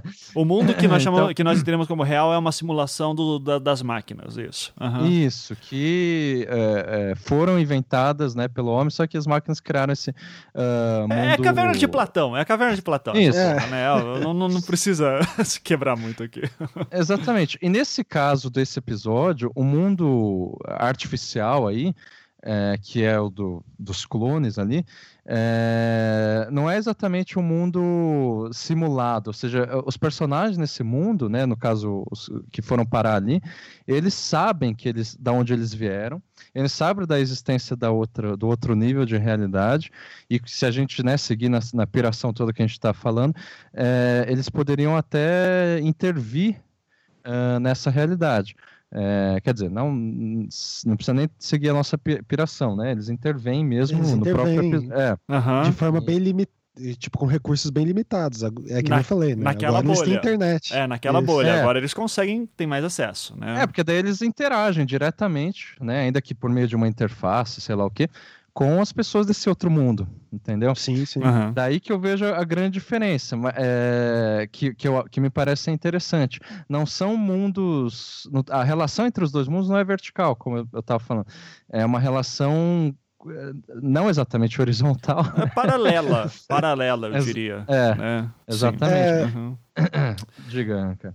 Não, eles, eles são como se fosse aquele diagrama de Venn, sabe? Aquele diagraminha de de criança, assim. Diagrama de vem. Ok, com dois N's. Ah, tá, legal. Uhum, Esse, o uhum. de contém e não contém. Aham, uhum, sim. Que eles sim. se interseccionam em alguns momentos, né? Uhum. É, e nessa intersecção eu acho que, assim, a gente pode entrar talvez na questão que é o que, uh, assim, tirando a piração toda que a gente teve, uh, me parece que é o que as pessoas mais uh, também discutem a partir desse episódio, digamos, é uma questão mais pé no chão, assim, que é a, questão moral dos é, assim, né, de como que a gente lida com os é, clones virtuais ou com a inteligência artificial. Né? Isso. Se ela, por exemplo, pode ter direitos ou não. Uhum. E daí, né, assim, a gente, tudo, assim, não é exatamente a minha questão preferida, mas eu, não, não, eu acho que não dá para fugir disso, se é para falar desse, desse, desse, desse episódio. episódio. Uhum. É. Sim. Então, assim. É... É, do tipo, clones virtuais merecem direitos humanos? Coisa assim, É. né? Algo assim. Uhum. E, cara, vocês viram um, um easter egg que o pessoal identificou? Easter egg, parabéns. Easter egg. É, tô, tá aí uma pronúncia diferente que eu não tinha, mas tudo bem. foi mal, foi mal. Como, como que se fala Easter merda? egg, mas... Easter egg. Uhum. E- Desculpa ser um babaca, mas é que eu achei engraçado. Vai. vai. Jamaica, hein? Mas é, que o pessoal, muitos reconheceram né, na internet do, do episódio do Rated by é, in, the, in the Nation é, da terceira temporada. Que é o do, do soldado. Será que é esse? Acho que. Não, ah, não, Hated in the Nation Não, é Hated o, in the é o do, Nation das é o- abelhas. Isso. Das é abelhas. da abelha. Exatamente, Sim, exatamente. sim, exatamente. sim. Aham, aham. É, que é, o- é o último, se eu não me engano. Isso, isso. É, que caralho, é. que puta episódio, mas tudo bem, fala aí. Enfim, em uma das cenas desse episódio, eu não vou dizer qual porque eu vi isso assim na internet, né? é, aparece a TV um noticiário informando que a Corte dos Direitos Humanos da Europa teria decidido que os cookies também possuem direitos humanos. Ah, Ah, caralho. Sim, sim. Tá vendo? Ma- mas, é, mas, mas é a relação com o Hated in the Nation mesmo? Que o, a- ali Não, tinha os a- a- cookies. a no- Não, a noção de cookies não. O que eu o entendi, cookie, não, o não, cookie é o clone, não tem né? relação. Exatamente, mas a, a- a ideia do cookie não tem relação com esse episódio do Hated in the- Nation, entendeu? Aham. Ah, o, o cookie é o nome que eles dão para os Pro, clones pro Avatar. do- é. É, do White Christmas. Sim, Isso. sim. Aparece Caralho. o, o termo cookies aparece no Aham. White Christmas. Caralho, Que é não, um- pô, deixa eu até procurar essa Ah. merda agora que eu quero ver aqui. Com certeza que alguém pegou. Que é, é, que é assim, onde, só para o pessoal lembrar, né? O White Christmas tem aqueles assistentes pessoais, como o cara diz, que são escravos, né? É, que são clonados da nossa própria consciência para gerenciar a casa, né? Como se fosse uma casa inteligente. né? Aham. Inteligente porque tem literalmente a sua própria inteligência tá, tá Na gerenciando a casa. Isso é chamado nesse episódio de cookie, Aham. né? Sim. Então, e daí, tipo, bom, dá a entender, né, nesse easter egg. Correto. Caralho, olha, ó, eu tenho na, no Wikipedia ali, naquele fandom lá da, do Aham, Black Mirror, aham. tem que no, é, no Shut Up and Dance tem é, uma propaganda sobre esse serviço, né? E daí no Hated in the Nation é, Uhum. eles falam na TV que a Corte Europeia de Direitos Humanos criaram regras humanas para os Isso. cookies. Para os cookies. Caceta! É, tô, tô, tô vendo aqui é, no, o site Farofa Geek, ah, que tem um, eles têm ali Callister, Deus Perverso, a morte do pai e a filosofia do absurdismo. Ah, e daí tem uma. Tem aqui uma. Eu acho que foi aí que eu vi nesse É, eu vou, você- vou mandar o link aí pra vocês, quem quiser. Se eu lembrar, eu boto no. Eu, eu Uhum. boto no- nos links da galera também. Mas tô Ah, mandando deixa a aqui pra vocês. galera né, ir atrás. É, vai no Google, né, pô? É, pô, Farofa Geek, Não, já no- falei. Nos, próprios, nos próprios, no próprio episódio, vai lá É, e encontra. é. né? Isso. Cara, então, peraí. Então, ó, tem uma imagem assim, ali chamada Writer Found Dead uh, e ECHR Rules Cookies Have Human Rights. Isso mesmo. Então, ó, vou, vou ler exatamente o que ele fala assim, ó. É, no episódio Hating in the Nation, da terceira temporada, vemos um easter egg na TV é, em uma das cenas. Hating in the Nation, que é o das abelhas, né? É, Em um noticiário... O, o, o texto, ele tá perguntando se, o, se de fato tem um universo pa- compartilhado né, em alguns momentos. É, Em um noticiário, vemos o informe de que a ECHR European Court of Human Rights, a Corte Europeia de Direitos Humanos, teria decidido que os cookies teriam sim direitos humanos. Cookies é como os clones criados por inteligência artificial são chamados no episódio White Christmas, em que são criados para operar os sistemas de uma casa inteligente e atuarem como assistentes pessoais. No... Daí tem aqui a cena da televisão em que tem a notícia Writer Found Dead uh, e embaixo a notícia do Cookies Have Human Rights. E daí fala aqui: a notícia da TV sugere que a Corte de Direitos Humanos da Europa tem avaliado que os clones, por terem sido serem dotados de, de consciência, também sofrem e devem ter seus direitos preservados. Mas se um cookie pode ter direitos, isso implica que também deveria ter deveres e viverem segundo a lei. No caso do ISS uhum. Callister, por serem capazes de atuar no mundo real, entre aspas, eles deveriam então ser punidos pelo assassinato de Robert Taylor e pela chantagem com as fotos privadas de Nanette Cole, que é a mãe, né? Isso. Uhum. Uh, no entanto, isso, como seria aplicada a punição deles? Já não seria a vida deles punição suficiente? Meu, isso é eles muito Black mandar, Mirror. Muito é, legal. Eles vão mandar o John Hamm lá pra torturar a galera. o John Hamm, que é o, o. Pode ser aplicado, me parece, com, no, naquele. Só uma, o John é... É o, é o cara do. Uh, Isso, do, do, White Christmas. Do White Christmas. O, o é, o, do, do Mad Men. Tá, pronto. Isso. E do, do então, Baby Driver também. Vai, vai. Isso para mim assim se encaixaria perfeitamente naquele spin-off que a gente estava imaginando, porque, né, eles vão criar as leis e tal, daí esses caras vão fugir, né? Eles, eles são deuses, pro... né? Então, daí eles vão se tornar deuses, mas justamente por uma questão moral, entendeu? assim, né, para criar a... qual que é a minha moral.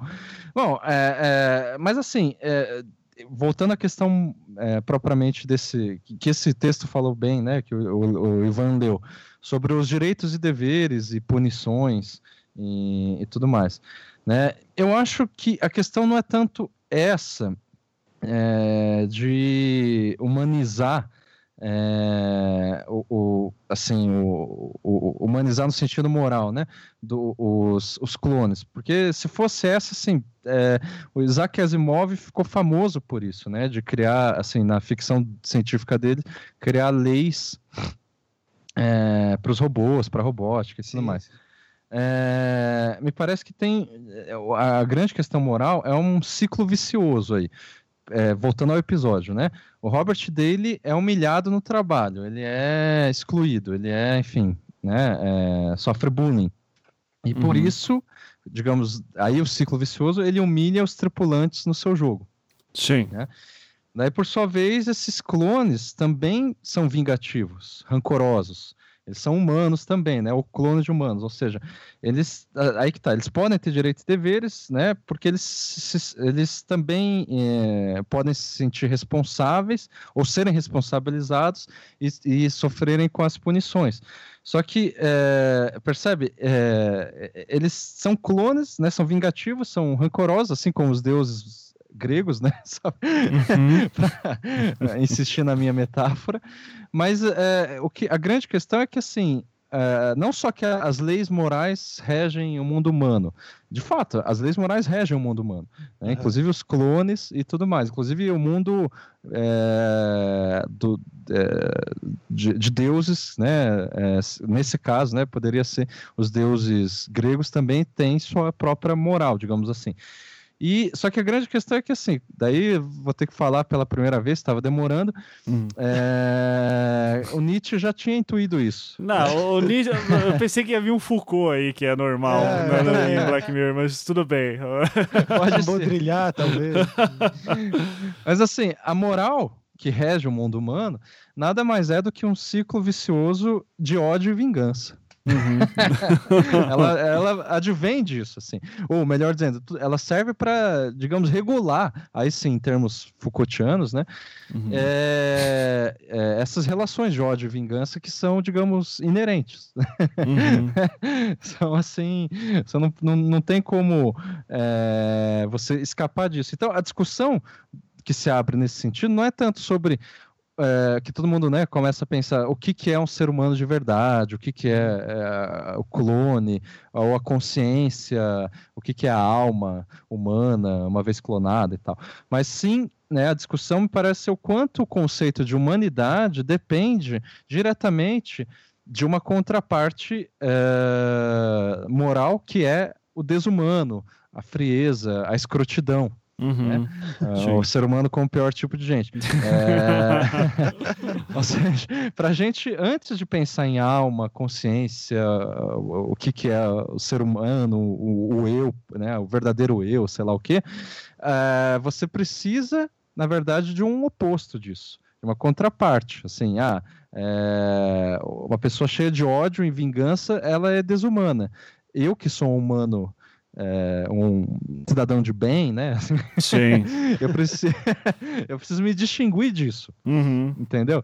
E daí que eu, eu, eu, é o ciclo vicioso, porque eu só saberia é, é, o que, que é ser humano de bem, o cidadão de bem, é, em, em, como uma contraparte, ou seja, em oposição a isso que eu não gostaria de ser, mas que eu sei que eu posso ser potencialmente que seja, eu sei que as outras pessoas são. Uhum. Entendeu? Sim. É, é, que nem assim, a ideia da, de, de, da do, o par natureza e cultura, ou nesse caso, o mundo real e o artificial. Assim, a, a natureza depende da ideia de cultura, é, é, porque a gente precisa da cultura para nomear a natureza como uma palavra chamada natureza, uhum. ao mesmo tempo em que a cultura, né, todas as palavras, as linguagens, tudo que o, o ser humano, enfim, está embutido na natureza, ou nisso que a gente chama culturalmente de natureza. Uhum, é, enfim, o mesmo se dá com o par original cópia, forma conteúdo, essência aparente. Então, todos esses pares Uh, que são platônicos, a gente poderia dizer, ou metafísicos, ou enfim, é, nesse caso também moral, né, morais, né, ou seja, é uma gramática aí é, dicotômica, né? É, também se aplica nessa coisa do que é ser vingativo, rancoroso e o contrário, uma pessoa generosa é, ou, enfim, mais humana, mais, é, inclusive, assim, verdadeira e tal. Enfim, eu tô fazendo uma crítica ao humanismo que uhum. eu acho que esse episódio tem. Assim, claro, tô forçando a base. Ele, é, é eu não sei se tem uma crítica ao humanismo, assim, vai, mas então, é... no primeiro nível, no primeiro nível ele critica a, a cultura pop e tudo mais. Mas aí, assim, forçando a barra, a gente pode pensar nessa crítica do humanismo da seguinte forma: é, o Daily usa o seu jogo como forma de escapar do mundo real, certo? Para fugir da, da sua. É, dos seus demônios, né? Da, da sua personalidade introvertida, passiva e sem poder. Só que, como eu disse no início, ele não é muito diferente de todo mundo que o cerca, de todo mundo que humilha ele, né, né, nesse mundo real, todo mundo é escroto ali. Então, a premissa desse episódio é que o ser humano é o pior tipo de gente, tá certo? Tá. Assim... é, então, mas é, que, ele... mas assim, feita a ressalva de que quando vivemos em sociedade tem certas coisas que alguns são mais escrotos que outros, né?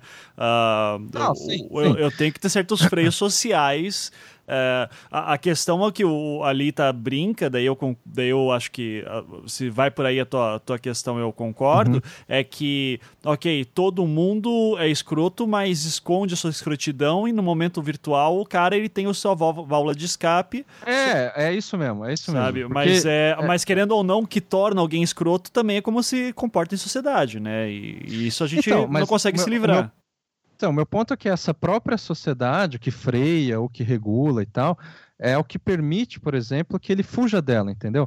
Uhum. Digamos, o que ele. Que, é, sim, ó, sim. É, não sei se foi você ou um cara falando nisso, né? É a mesma coisa de pegar o GTA e sair matando as pessoas na rua. Sim. O GTA é o videogame, né? Assim, uhum. somente por diversão. Isso não é algo que está alheio à sociedade. Isso, na verdade, está inserido na sociedade. O GTA é permitido na sociedade, tá certo? Uhum. É um jogo que você que, que não, tá, não, não tá alheio à sociedade. O GTA faz parte dessa sociedade em que você, digamos, é, é, é, é enfim, podado e no, e, no entanto, essa própria sociedade que te poda, ela fornece os meios para é, você não. É, então assim, é, o meu ponto é esse, assim, é, não precisa pensar só no GTA, mas porque a muitas vezes pop como um todo, né? Uhum. Por exemplo, é, os filmes eu... de máfia, o glamour que tem todo em cima de filme de máfia. Então, mas eu queria até ir mais longe, porque assim, às vezes tem muita gente que, que vai para aquela crítica, ah, mas os, os, então são os videogames ou ciúmes violentos, ou sei lá, a, né, essa maldita época em que vivemos, Uhum. que torna as pessoas mais violentas e mais escrotas, como se antes né, disso Não fôssemos. pessoas fossem, Era- é, Era fossem tudo melhores. tranquilo. Sim. Exatamente. E Daí eu penso assim, é, por exemplo, nos sonhos. E sonhos, eu me arrisco a dizer que é uma coisa que existe há muito tempo. Sim. Bom, às vezes. Discord. Exatamente. Às vezes, no sonho, a gente tem a possibilidade, não sei se vocês já passaram por isso, mas muitos já passaram, de perceber que a gente está sonhando, né? Aham. E muitas vezes, nessa posição, a gente tem a tentação de fazer coisas que a gente não faria na, na realidade. Sim. né? Tipo Então, voar. vai- Voar é É. difícil pra caralho. Exatamente, mas às vezes você pode pensar, bom, quem vai me impedir aqui de tirar a roupa no meio da rua, assediar alguém, torturar outra pessoa e matar aquele cara que eu não gosto? Sim. Ainda bem que eu não tenho acesso aos sonhos do Becari. Ainda bem também. Quero morrer teu amigo, Becker. Mas, ou seja, eu só posso pensar nessas coisas porque eu sei que é um sonho, tá certo? Assim, sabe, quando você tem essa consciência... É, tinha permitido pen- é, sem É. uma culpa. É, porque se você não sabe que você está sonhando, daí também a sociedade continua te podando no sonho, né? Porque você está imaginando que você está, na verdade, você não está sonhando, você está vivendo normal. E daí você percebe que é um sonho, que, enfim, aquilo é né, uma coisa besta, não, não real. E- Então, assim, o sonho nesse sentido é como um videogame, né? Uhum. Você o videogame, na verdade, é, é como se fosse ah, a tecnologia do, de um, é, deliberada, enfim, para você fazer isso que muitas vezes a gente, é, antes do videogame, as pessoas faziam ah, só no sonho, só tinham a oportunidade de fazer no sonho. Então, o meu ponto é esse, que ah, o- é, aquilo que permite com que a gente é, pen- tenha uma- um, um conceito, uma ideia do que é o ser humano, aí que, é ideia, que eu estou falando do humanismo, né? Ou do que deveria ser o ser humano e tal, e também de como deveria ser uma, um, o ser humano vivendo em sociedade, ou seja, é, em relação a outros seres humanos e tal, depende diretamente de comportamentos que estão ah, incluídos nisso, mas que são rejeitados. Esse é o Uhum. raciocínio Foucaultiano, assim, você só consegue é, definir leis, é, o que é certo, o que é errado, o que é normal e, e anormal, justamente no, no mesmo momento em que você permite, não é permite, mas que haja o espaço para isso que você está proibindo, entendeu? Uhum. Sim. Como se fosse, assim, a, a ideia da sociedade permite que haja o GTA, ainda que seja para lembrar que isso não, não, você não pode fazer isso. Aham, sim, sim, sim. Mas eh, isso, as considerações do Beccari sempre muito interessantes e eu sempre vou lá para dizer concordo com tudo, mas assim, no ponto pragmático da, de viver em sociedade, ah, ali do texto do Farofa que, eu- que a gente acabou de ler, eh, eu acho que seria muito interessante justamente a, a discussão que geraria ah, a partir do tipo, será que eles têm culpa ou não da morte do cara, né? Ah, e que isso criaria uma nova... É que nem quando começaram cybercrimes, por exemplo, né? Como é Sim, que sim. você enquadra isso numa legislação que não está preparada para isso? Então, a partir do momento que os cookies têm direitos humanos, ah, como que também eles vão ser responsabilizados por alguma coisa? Será que tem que montar um tribunal lá dentro? Tipo Second Não, e- Life, assim, sabe? E Lembra? outra, e outra coisa, cara, eles, eles sofreram abusos durante anos ali Aham. no submundo, durante muito tempo. Será que isso vai contar também? É. Tipo, será Não, que não foi um, mas eu- acho que- defesa? A defesa pode ser mais simples que isso. Pensando É. aqui, como se eu fosse um advogado. Advogado, Beccari. Vai ser Cara, bom. o pior é que ele tem uma tradição, né? Becaria, becário. Ah, é, é, do o- direito, exatamente. Tá, Tem, vendo? tá no tem. sangue. Ah, Mas olha só. a- o cara, eles não mataram o cara. Porque a única coisa que eles fizeram foi, assim, trocar o, o grão, vamos chamar de grão aquele negócio, né? Isso. que era colocar um grão falso, ou seja, o grão falso é para o cara impedir de entrar lá no jogo. Então, de, de novo, né? é, é, ele entrou no jogo porque ele tinha uma coleção desses outros grãos e ele só morreu porque ele entrou de novo. Mas é homicídio culposo daí, cara. É, foi do eventual. É, Não, foi. ele- viram- cara, não. É como se assim, eu tivesse estacionado meu carro num lugar. Aham. é, é, e não é um lugar proibido. Eu estacionei meu carro no- onde ele deveria ter sido estacionado. Sim. E daí, assim, alguém vai lá, um, um ciclista vai lá. Tô num exemplo muito ruim, mas ele de repente Tá, tá, descendo a la... ele Vou, tá, vou- vou tá dar um a exemplo ladeira. melhor, Becari, tá? Porque, assim, isso acontece nos Estados Unidos bastante. É época de inverno que tá nevando e você tem que sempre limpar a tua calçada para tirar o gelo de lá. Porque se alguém tropeça, por exemplo, no gelo da tua loja, na frente da tua loja, Uhum. por exemplo, ah, cai, quebra o pescoço e morre, você é culpado. Entende? Porque você Peraí, não... não entendi, desculpa. é, Você tem uma- um. Você tem É. uma loja, certo? Ah, Certo, sim. tá nevando. É, forma gelo na calçada na frente da tua loja. Se você Aham. não limpa o gelo lá e eventualmente alguém tá andando, algum pedestre tá andando, é, ele escorrega, cai no chão, quebra o pescoço e morre, você é culpado porque não limpou o gelo. Tudo bem, mas isso é porque tem uma lei anterior que, que, que vai dizer isso, né? Sim. Assim, que, então, agora. Homicídio exemplo, culposo. apesar- Sim, mas meu exemplo, apesar de ser ruim, ele é um pouco melhor que isso. eu estacionei meu carro no lugar que estacionar, então eu não estou indo contra a lei nenhuma, diferente desse que eu deveria limpar o gelo da minha loja, tá certo? Certo. Eu, assim, eu, eu- eu- eu- estacionar meu carro onde eu posso estacionar, eu estou seguindo as leis. Uhum. E daí um, um- um ciclista, ele, assim, perde o controle da, da bicicleta e daí ele bate no meu carro, que tá no lugar onde ele deveria estar, de novo, e daí ele morre. Aham. E daí, assim, é, vão lá e me acusam como culpado, porque meu carro foi o que, tá, foi o que fez ele morrer, entendeu? Uhum. Eu, eu- isso é um exemplo, uma analogia para mim mais clara com essa do grão. Tipo, eles colocaram o grão ali. Tudo bem, né? Assim, o cara É. pode falar, não, mas eles invadiram privacidade, pegar e trocaram né, um negócio dentro da casa do cara, não sei o quê. Mas isso não foi isso que fez ele morrer.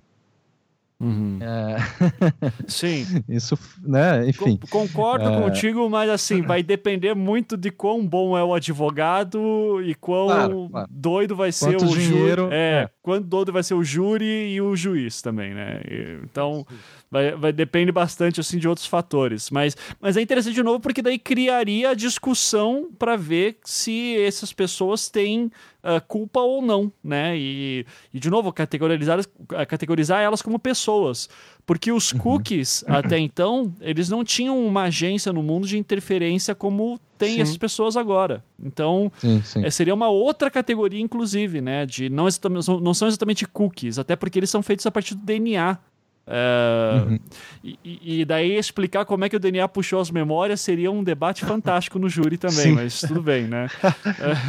É, ou seja, e também o quanto que indiretamente a pessoa original, digamos, né, que é, for- é, cujos DNAs foram clonados, já que ela tem a mesma personalidade, teoricamente, ela não Ela tem alguma parcela. também. É. É. ela não tem uma parcela de culpa. Né? É, ela não teria parcela de culpa porque isso aí, inclusive, já tem uma discussão acontecendo sobre é, pirataria genética, né? De você roubar o DNA de alguém para fazer outra coisa. E isso é isso é uma discussão parecida com o roubo de propriedade intelectual, cara. Já tem uma parada assim.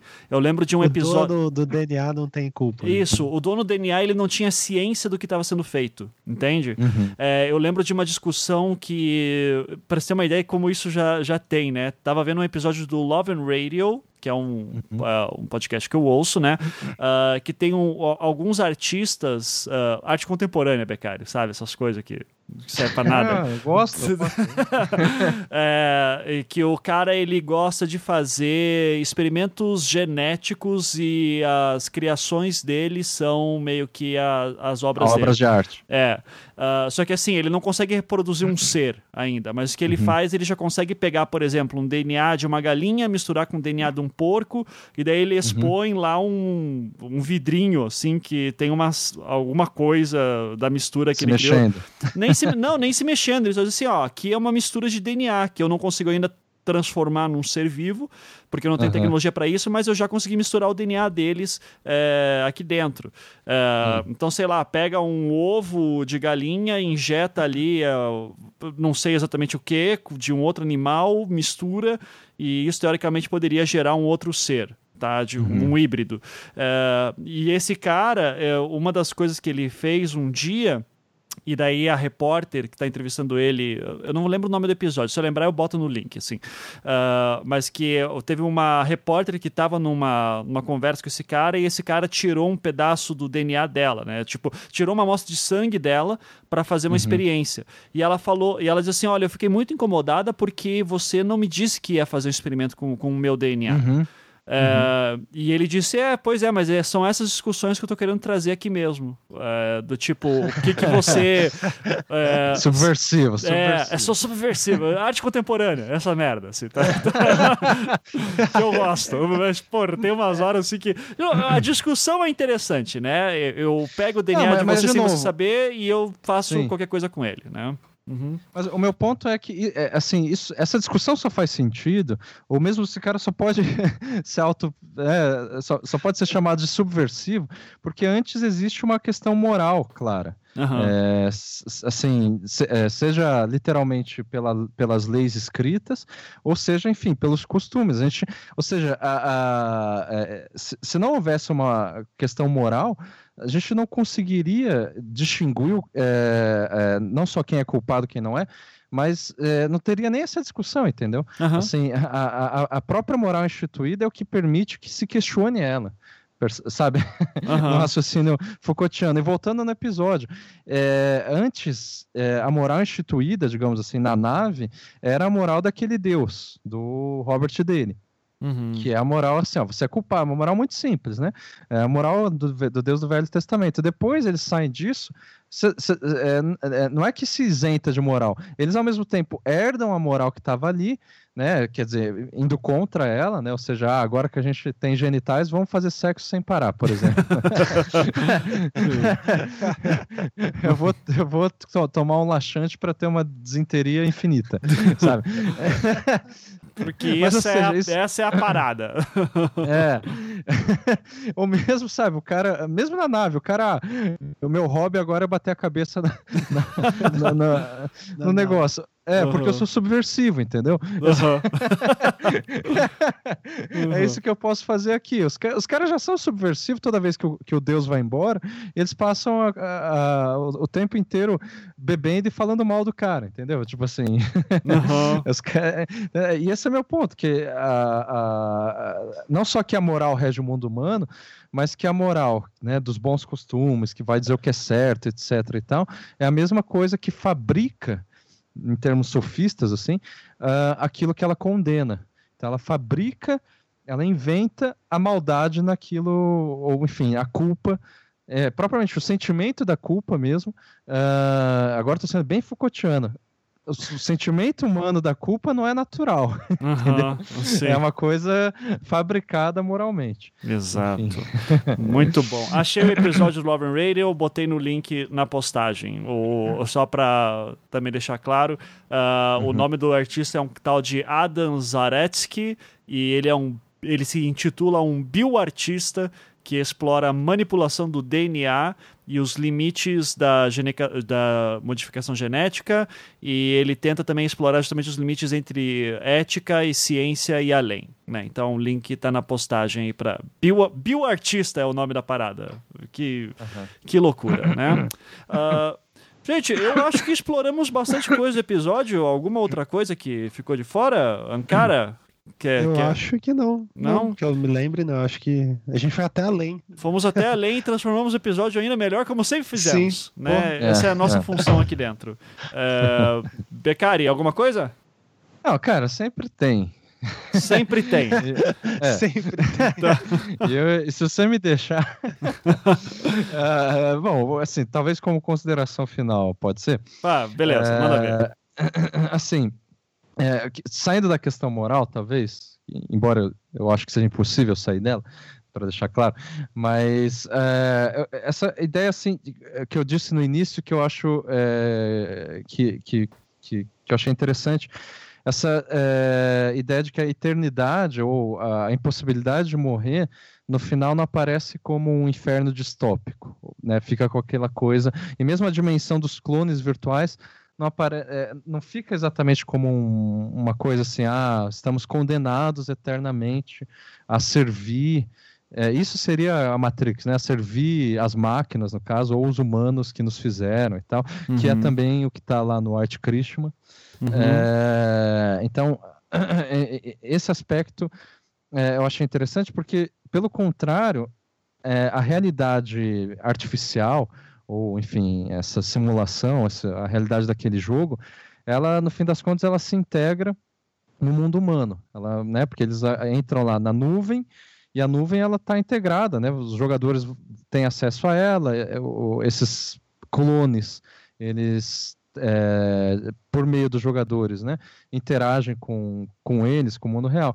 Isso me parece assim que é, digamos, uma não é exatamente uma tendência, mas é uma ideia que eu vejo de hibridização, né? De, de você é, pensar não em realidades, em níveis de realidade distante, mas em níveis de realidade híbridas.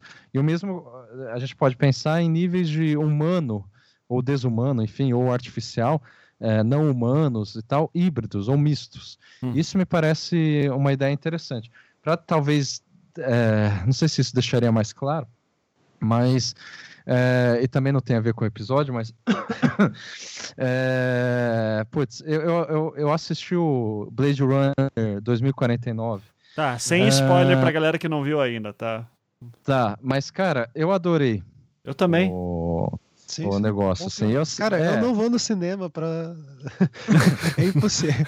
é moralmente, eu não vou no cinema, eu não pago 20 reais pra achar ruim alguma coisa. É, exato. É, então, mas, mas, eu digo, é, eu enfatizo que eu adoro porque, assim, né, eu tenho. Eu, senti, eu sinto que eu sou re, repreendido, né? porque. pelos nerds, principalmente, que vai falar, pô, Becaro, né? Como assim você gostou? Porque assim, não parece pode. que uma, é, uma mitologia de que bom mesmo foi o primeiro.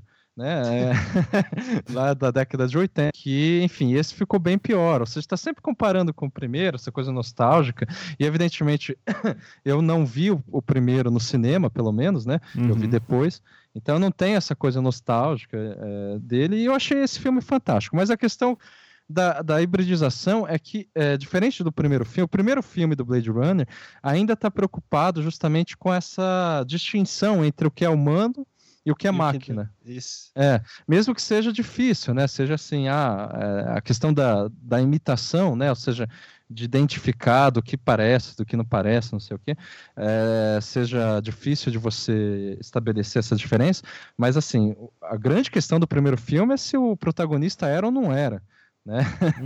Uhum. Máquina. Sim. e, e, então, a, a, essa dicotomia era muito forte ainda. E nesse segundo filme, que eu achei interessante, isso não é nenhum spoiler, é que desde o início do filme uh, o, é, parece que os é, replicantes, né, os, os androides, eles já estão integrados na sociedade, assim. Tudo bem, o cara ainda caça alguns e não sei o que, mas você vê lá um monte, uh, uh, as, sei lá, umas prostitutas lá que são replicantes e tal, e é, mesmo que assim, sejam replicantes sejam integrados na sociedade com uma classe social muito baixa ou muito uhum. marginalizada mas tá, tá, tá integrado. E eu acho que a questão desse filme, de modo geral, é que assim não faz tanta diferença, né? Assim, o, isso também não é spoiler. O protagonista do filme, que é o K, ele é tipo um Pinóquio, é um androide né, que ele quer ter alma, ele quer se tornar humano. Humano. é, é, isso também está desde o início no filme. É, o protagonista é um androide, tá? Está claro assim. E daí ele tem uma namorada que é uma é uma. Inteligência artificial. Uma inteligência artificial, exatamente. Que, enfim, ele se relaciona com ela e ela é algo próximo de um Pinóquio como ele, porque ela quer ter corpo, né? Sim. ela é o. Ah, parece o Mágico de Oz, né? Um quer ter coração, o outro quer. Isso, exatamente. E daí, assim, a, a, grande questão nesse filme é que eh, em nenhum momento eles são, sei lá, repreendidos ou, sabe, é, é tudo. É, é, é, esse tipo de, de interação entre um androide, uma inteligência artificial e os humanos, ela se dá com uma hibridização total. Assim, você é, tem uma cena de sexo lá, né? Que ela incorpora, meio parecido com o Hair, né? Ela Isso. contrata uma. Não sei se é humana ou replicante, enfim, daí eles fazem um sexo muito doido ali. Uhum. que é virtual, real, ou sei lá o quê, mas que é justamente um híbrido. Não importa é, o que, que é natural, o que veio antes, assim, e o que depois foi construído pelo homem, ou o que, que sei lá, está programado. É tudo muito é, integrado, digamos assim. E essa é a questão, né, porque, é, que eu vejo nesse episódio, assim. Não tanto né, nessas questões de humano e não humano, mas sim nessas, na, na hibridização de uma realidade virtual com a realidade, digamos, material. Porque, e daí eu estou pensando aqui no conceito de virtual em Deleuze, que não se opõe ao real ou, ou material. O Deleuze pensa o virtual como um impulso de viver, como aquilo que atualiza a vida, aquilo que faz as coisas se diferenciarem, se tornarem diferentes, não se repetirem. Né? Uhum. Então, é, essa capacidade de produzir uma realidade virtual, né? Agora nesses termos mais comuns, né? Ou um videogame, mas também de produzir não humanos, inteligência artificial, é, ou alguma coisa mista, né? Não importa essa distinção, mas sim a ideia de, de que a, a vida, né? Ela, ela é propriamente híbrida no sentido grego de híbris, que é excesso e descomedimento. Ela não se contém, né? Começa lá a Ilíada falando de híbris, né? Ou seja, como que o, o tudo que existe é, e que se mexe, basicamente, quer viver e quer se de uma maneira excessiva e descomedida. Uhum. É, então, a, a, isso assim no filme que voltando, né, que no aspecto que eu achei interessante, o final não é distópico. Uh, o episódio, de modo geral, tem aspectos distópicos, mas ele não é distópico. Ele faz suas críticas sem ser distópicos, justamente porque ele explora essa híbrida, né, ou de hibridização, de que no fim das contas a gente, é, o, o, o, ser humano, por pior tipo de gente que ele seja, e, e, qualquer coisa que não seja humano, como a máquina ou uma inteligência artificial, ele quer viver né? É, e daí a gente, é, inclusive, retoma, né, falando da, da eternidade ali, a, ao dilema do San Junípero, né? Que uhum. aquela, você ficaria naquela realidade ou não? E eu acho que eu disse isso no, no, no, no Anticast, às vezes. Quero viver aqui. É, exatamente, porque assim, o que eu, um, um, impulso, inclusive, assim, você não precisa nem pensar, né? É quase que irracional a princípio, é de você continuar vivo, entendeu? Uhum. E, ah, vai ter eternidade, vai ser chato e não sei o quê. Mas essa é a questão. Assim como na vida é, real, o jogo ali, ele também tem atualizações. Né? A gente imagina que ele vai ser atualizado várias vezes. Né? Uhum. É... Bom, posso estar errado, né? Mas, é. Mas é... ou seja, se ele é atualizado, essa eternidade não é uma eternidade de repetição. É uma eternidade sempre nova, assim. Uhum. E, né, é, o, é, é, a, o híbrido aí, né, é o híbrido, inclusive, de uma vida que ela é eterna, mas também ela tem constantes mortes, né? Assim, ela vai sempre se renovando e, e enfim, se hibridizando. Enfim, Sim. É uma reflexão que eu teve, que eu tive pensando assim no final do episódio. Muito bom, Becari. Suas reflexões me deixam sempre sem palavras. Né? Então, porque eu acho que você fala tudo. Então, eu, eu não tenho mais o que comentar. Eu só digo que eu gostei de. Acho que é um bom episódio. Uh, acho que também vale mencionar que essa discussão, falar o óbvio aqui, que essa discussão, uh, o Beccari bem falou que sobre o que é um ser humano também já, já bem antiga. Tem desde o Pinóquio, uhum. o Mágico de Oz, né? Citaram ali. uh, na ficção científica, acho que o Battlestar Galactica já explorou isso bem também. Isso. eu não vi Battlestar Galactica, mas sempre ouço falar que tem, tem bastante discussão. Uh, e eu acho que é um problema. Eu, eu, consigo imaginar daqui a 100 anos, quando esses clones virtuais estiverem aí andando à vontade, a gente começar a discutir mais isso. Uh, até uhum. quando teve aquela Android né, que recebeu a cidadania da Arábia Saudita. É, e, e, daí todo mundo. E aqui foi uma jogada de marketing aquilo, né? Porque Sim. nem é uma inteligência artificial muito bem definida. assim, mas é, é, bem, é bem ruinzinha, na verdade. Aquilo ali é como que chama? O... Putz, que eles faziam no século XIX. Ah, é, autômato. autômatos. Autômato, é. Isso. é um autômato, né? É um autômato que, tipo, ó, você pode fazer pergunta pra ela, mas tem que ser essa aqui, tá bom? Não pode ir muito longe. É. tipo, baita inteligência artificial, essa Cortana e a Siri é. respondem mais. Assim. Não, mas eu acho interessante justamente como, é, enfim, é, pelo menos essa, essa impressão que eu tive no primeiro episódio dessa quarta temporada confirma que o Black Mirror, ele acaba atuando mais com uma ficção filosófica, me parece, do que científica, se a gente pode uhum. chamar, falar nesses, nesses termos. Uhum. Porque, assim, com a participação né, do espectador ou com a indagação do espectador, que vai dar sentido e também né, é, gerar um monte de questionamentos, é, o próprio espectador aprofunda essa obra que é o Black Mirror, né? Uhum. É, é, em cada episódio, mas aprofunda de tal forma assim que o episódio, digamos, é, é faz com que esses espectadores, as pessoas, é, é, comecem, levantem questões filosóficas, por mais antigas que sejam, e isso por meio de um, de um seriado, entendeu? Uhum. Dizer...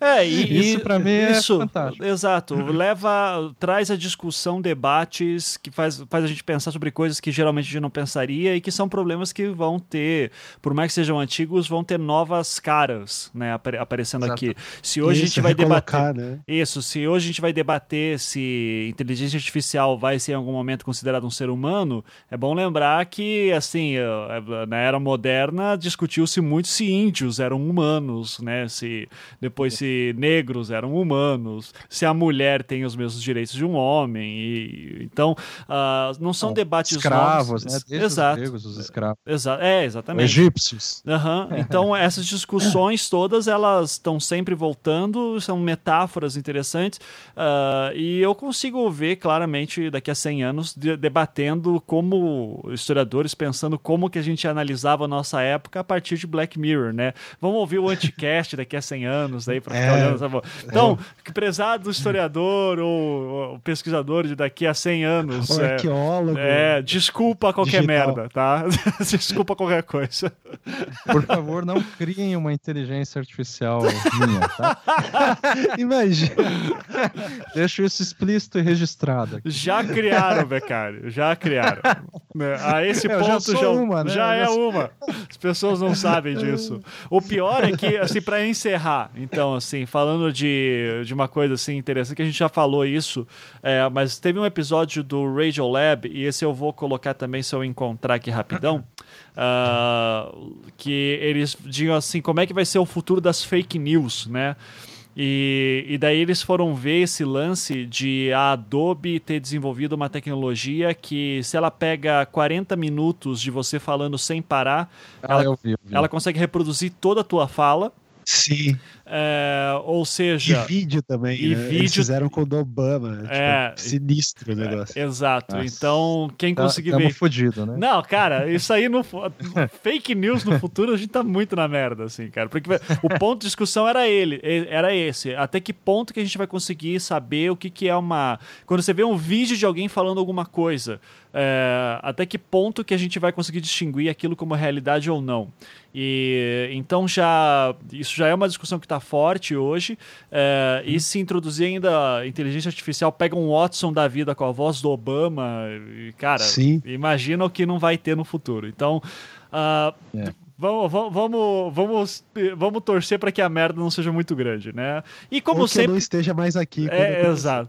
E que Black Mirror, como sempre, trazendo essas discussões, mesmo em episódios bobinhos, assim, eu acho sempre muito bacana, sim, né? Sim. É, e assim, para reforçar, eu não vi ainda os outros episódios, mas a galera metendo pau, eu imagino, assim, é, pelo que eu vi das notas do IMDB, uh, esse, por incrível que pareça, ainda estava bom as notas, né? Uh, mas tem. Uh, parece que os outros episódios tem alguns com notas baixas. Assim, esse aqui tá com 8,5, uh, ah, só para ver.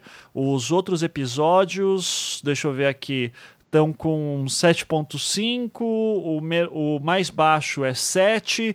E já imaginando, eu, eu, já, eu já imagino que seja assim, aqueles típicos programas que às vezes as discussões são muito sutis ou é, o episódio se torna muito mais divertido aqui nesse exercício que a gente faz de debate, né? E uhum. de deixar ele mais rico. Reflexão. Da reflexão. Então, eu, eu acho. Perguntar eu... se os deuses eram astronautas. Isso, é isso aí.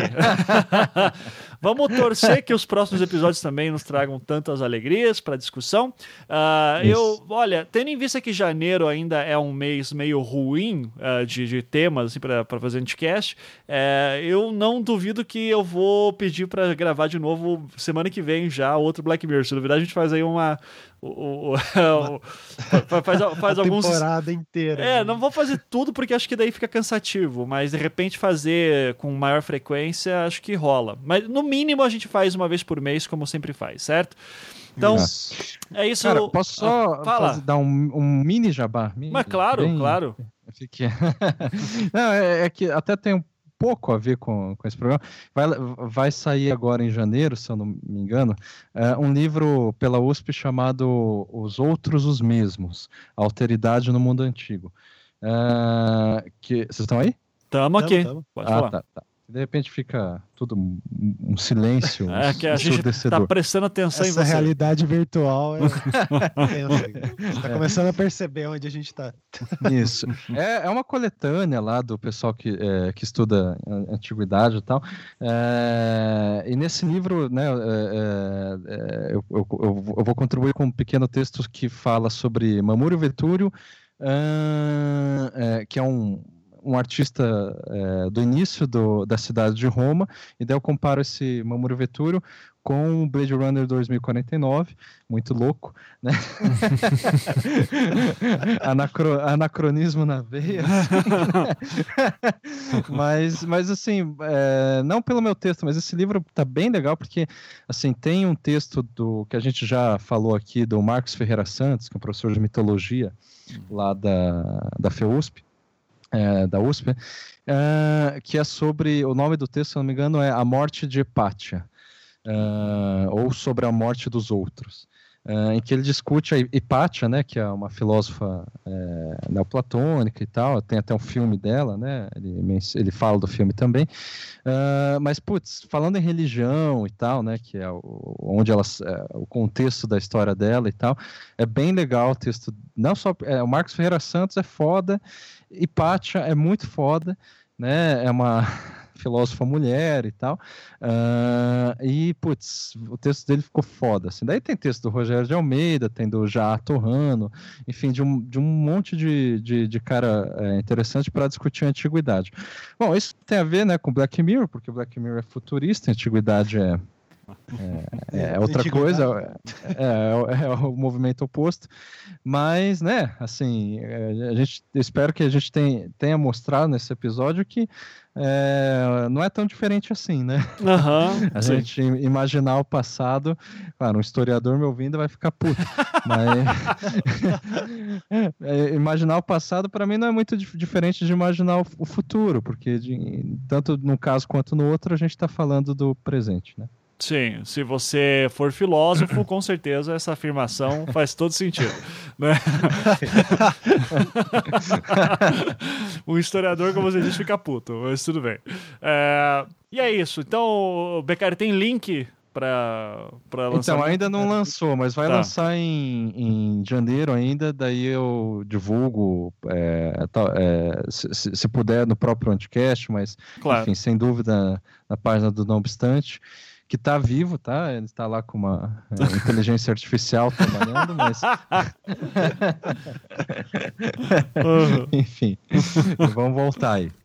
Não, beleza. Então, quando tiver, a gente dá o anúncio. Então, é Nossa. isso, gente. Duas horas de papo para falar de Black Mirror, Olha como aí. sempre. Eu acho que a gente vai terminar em uma Boa. hora e a gente nunca faz isso.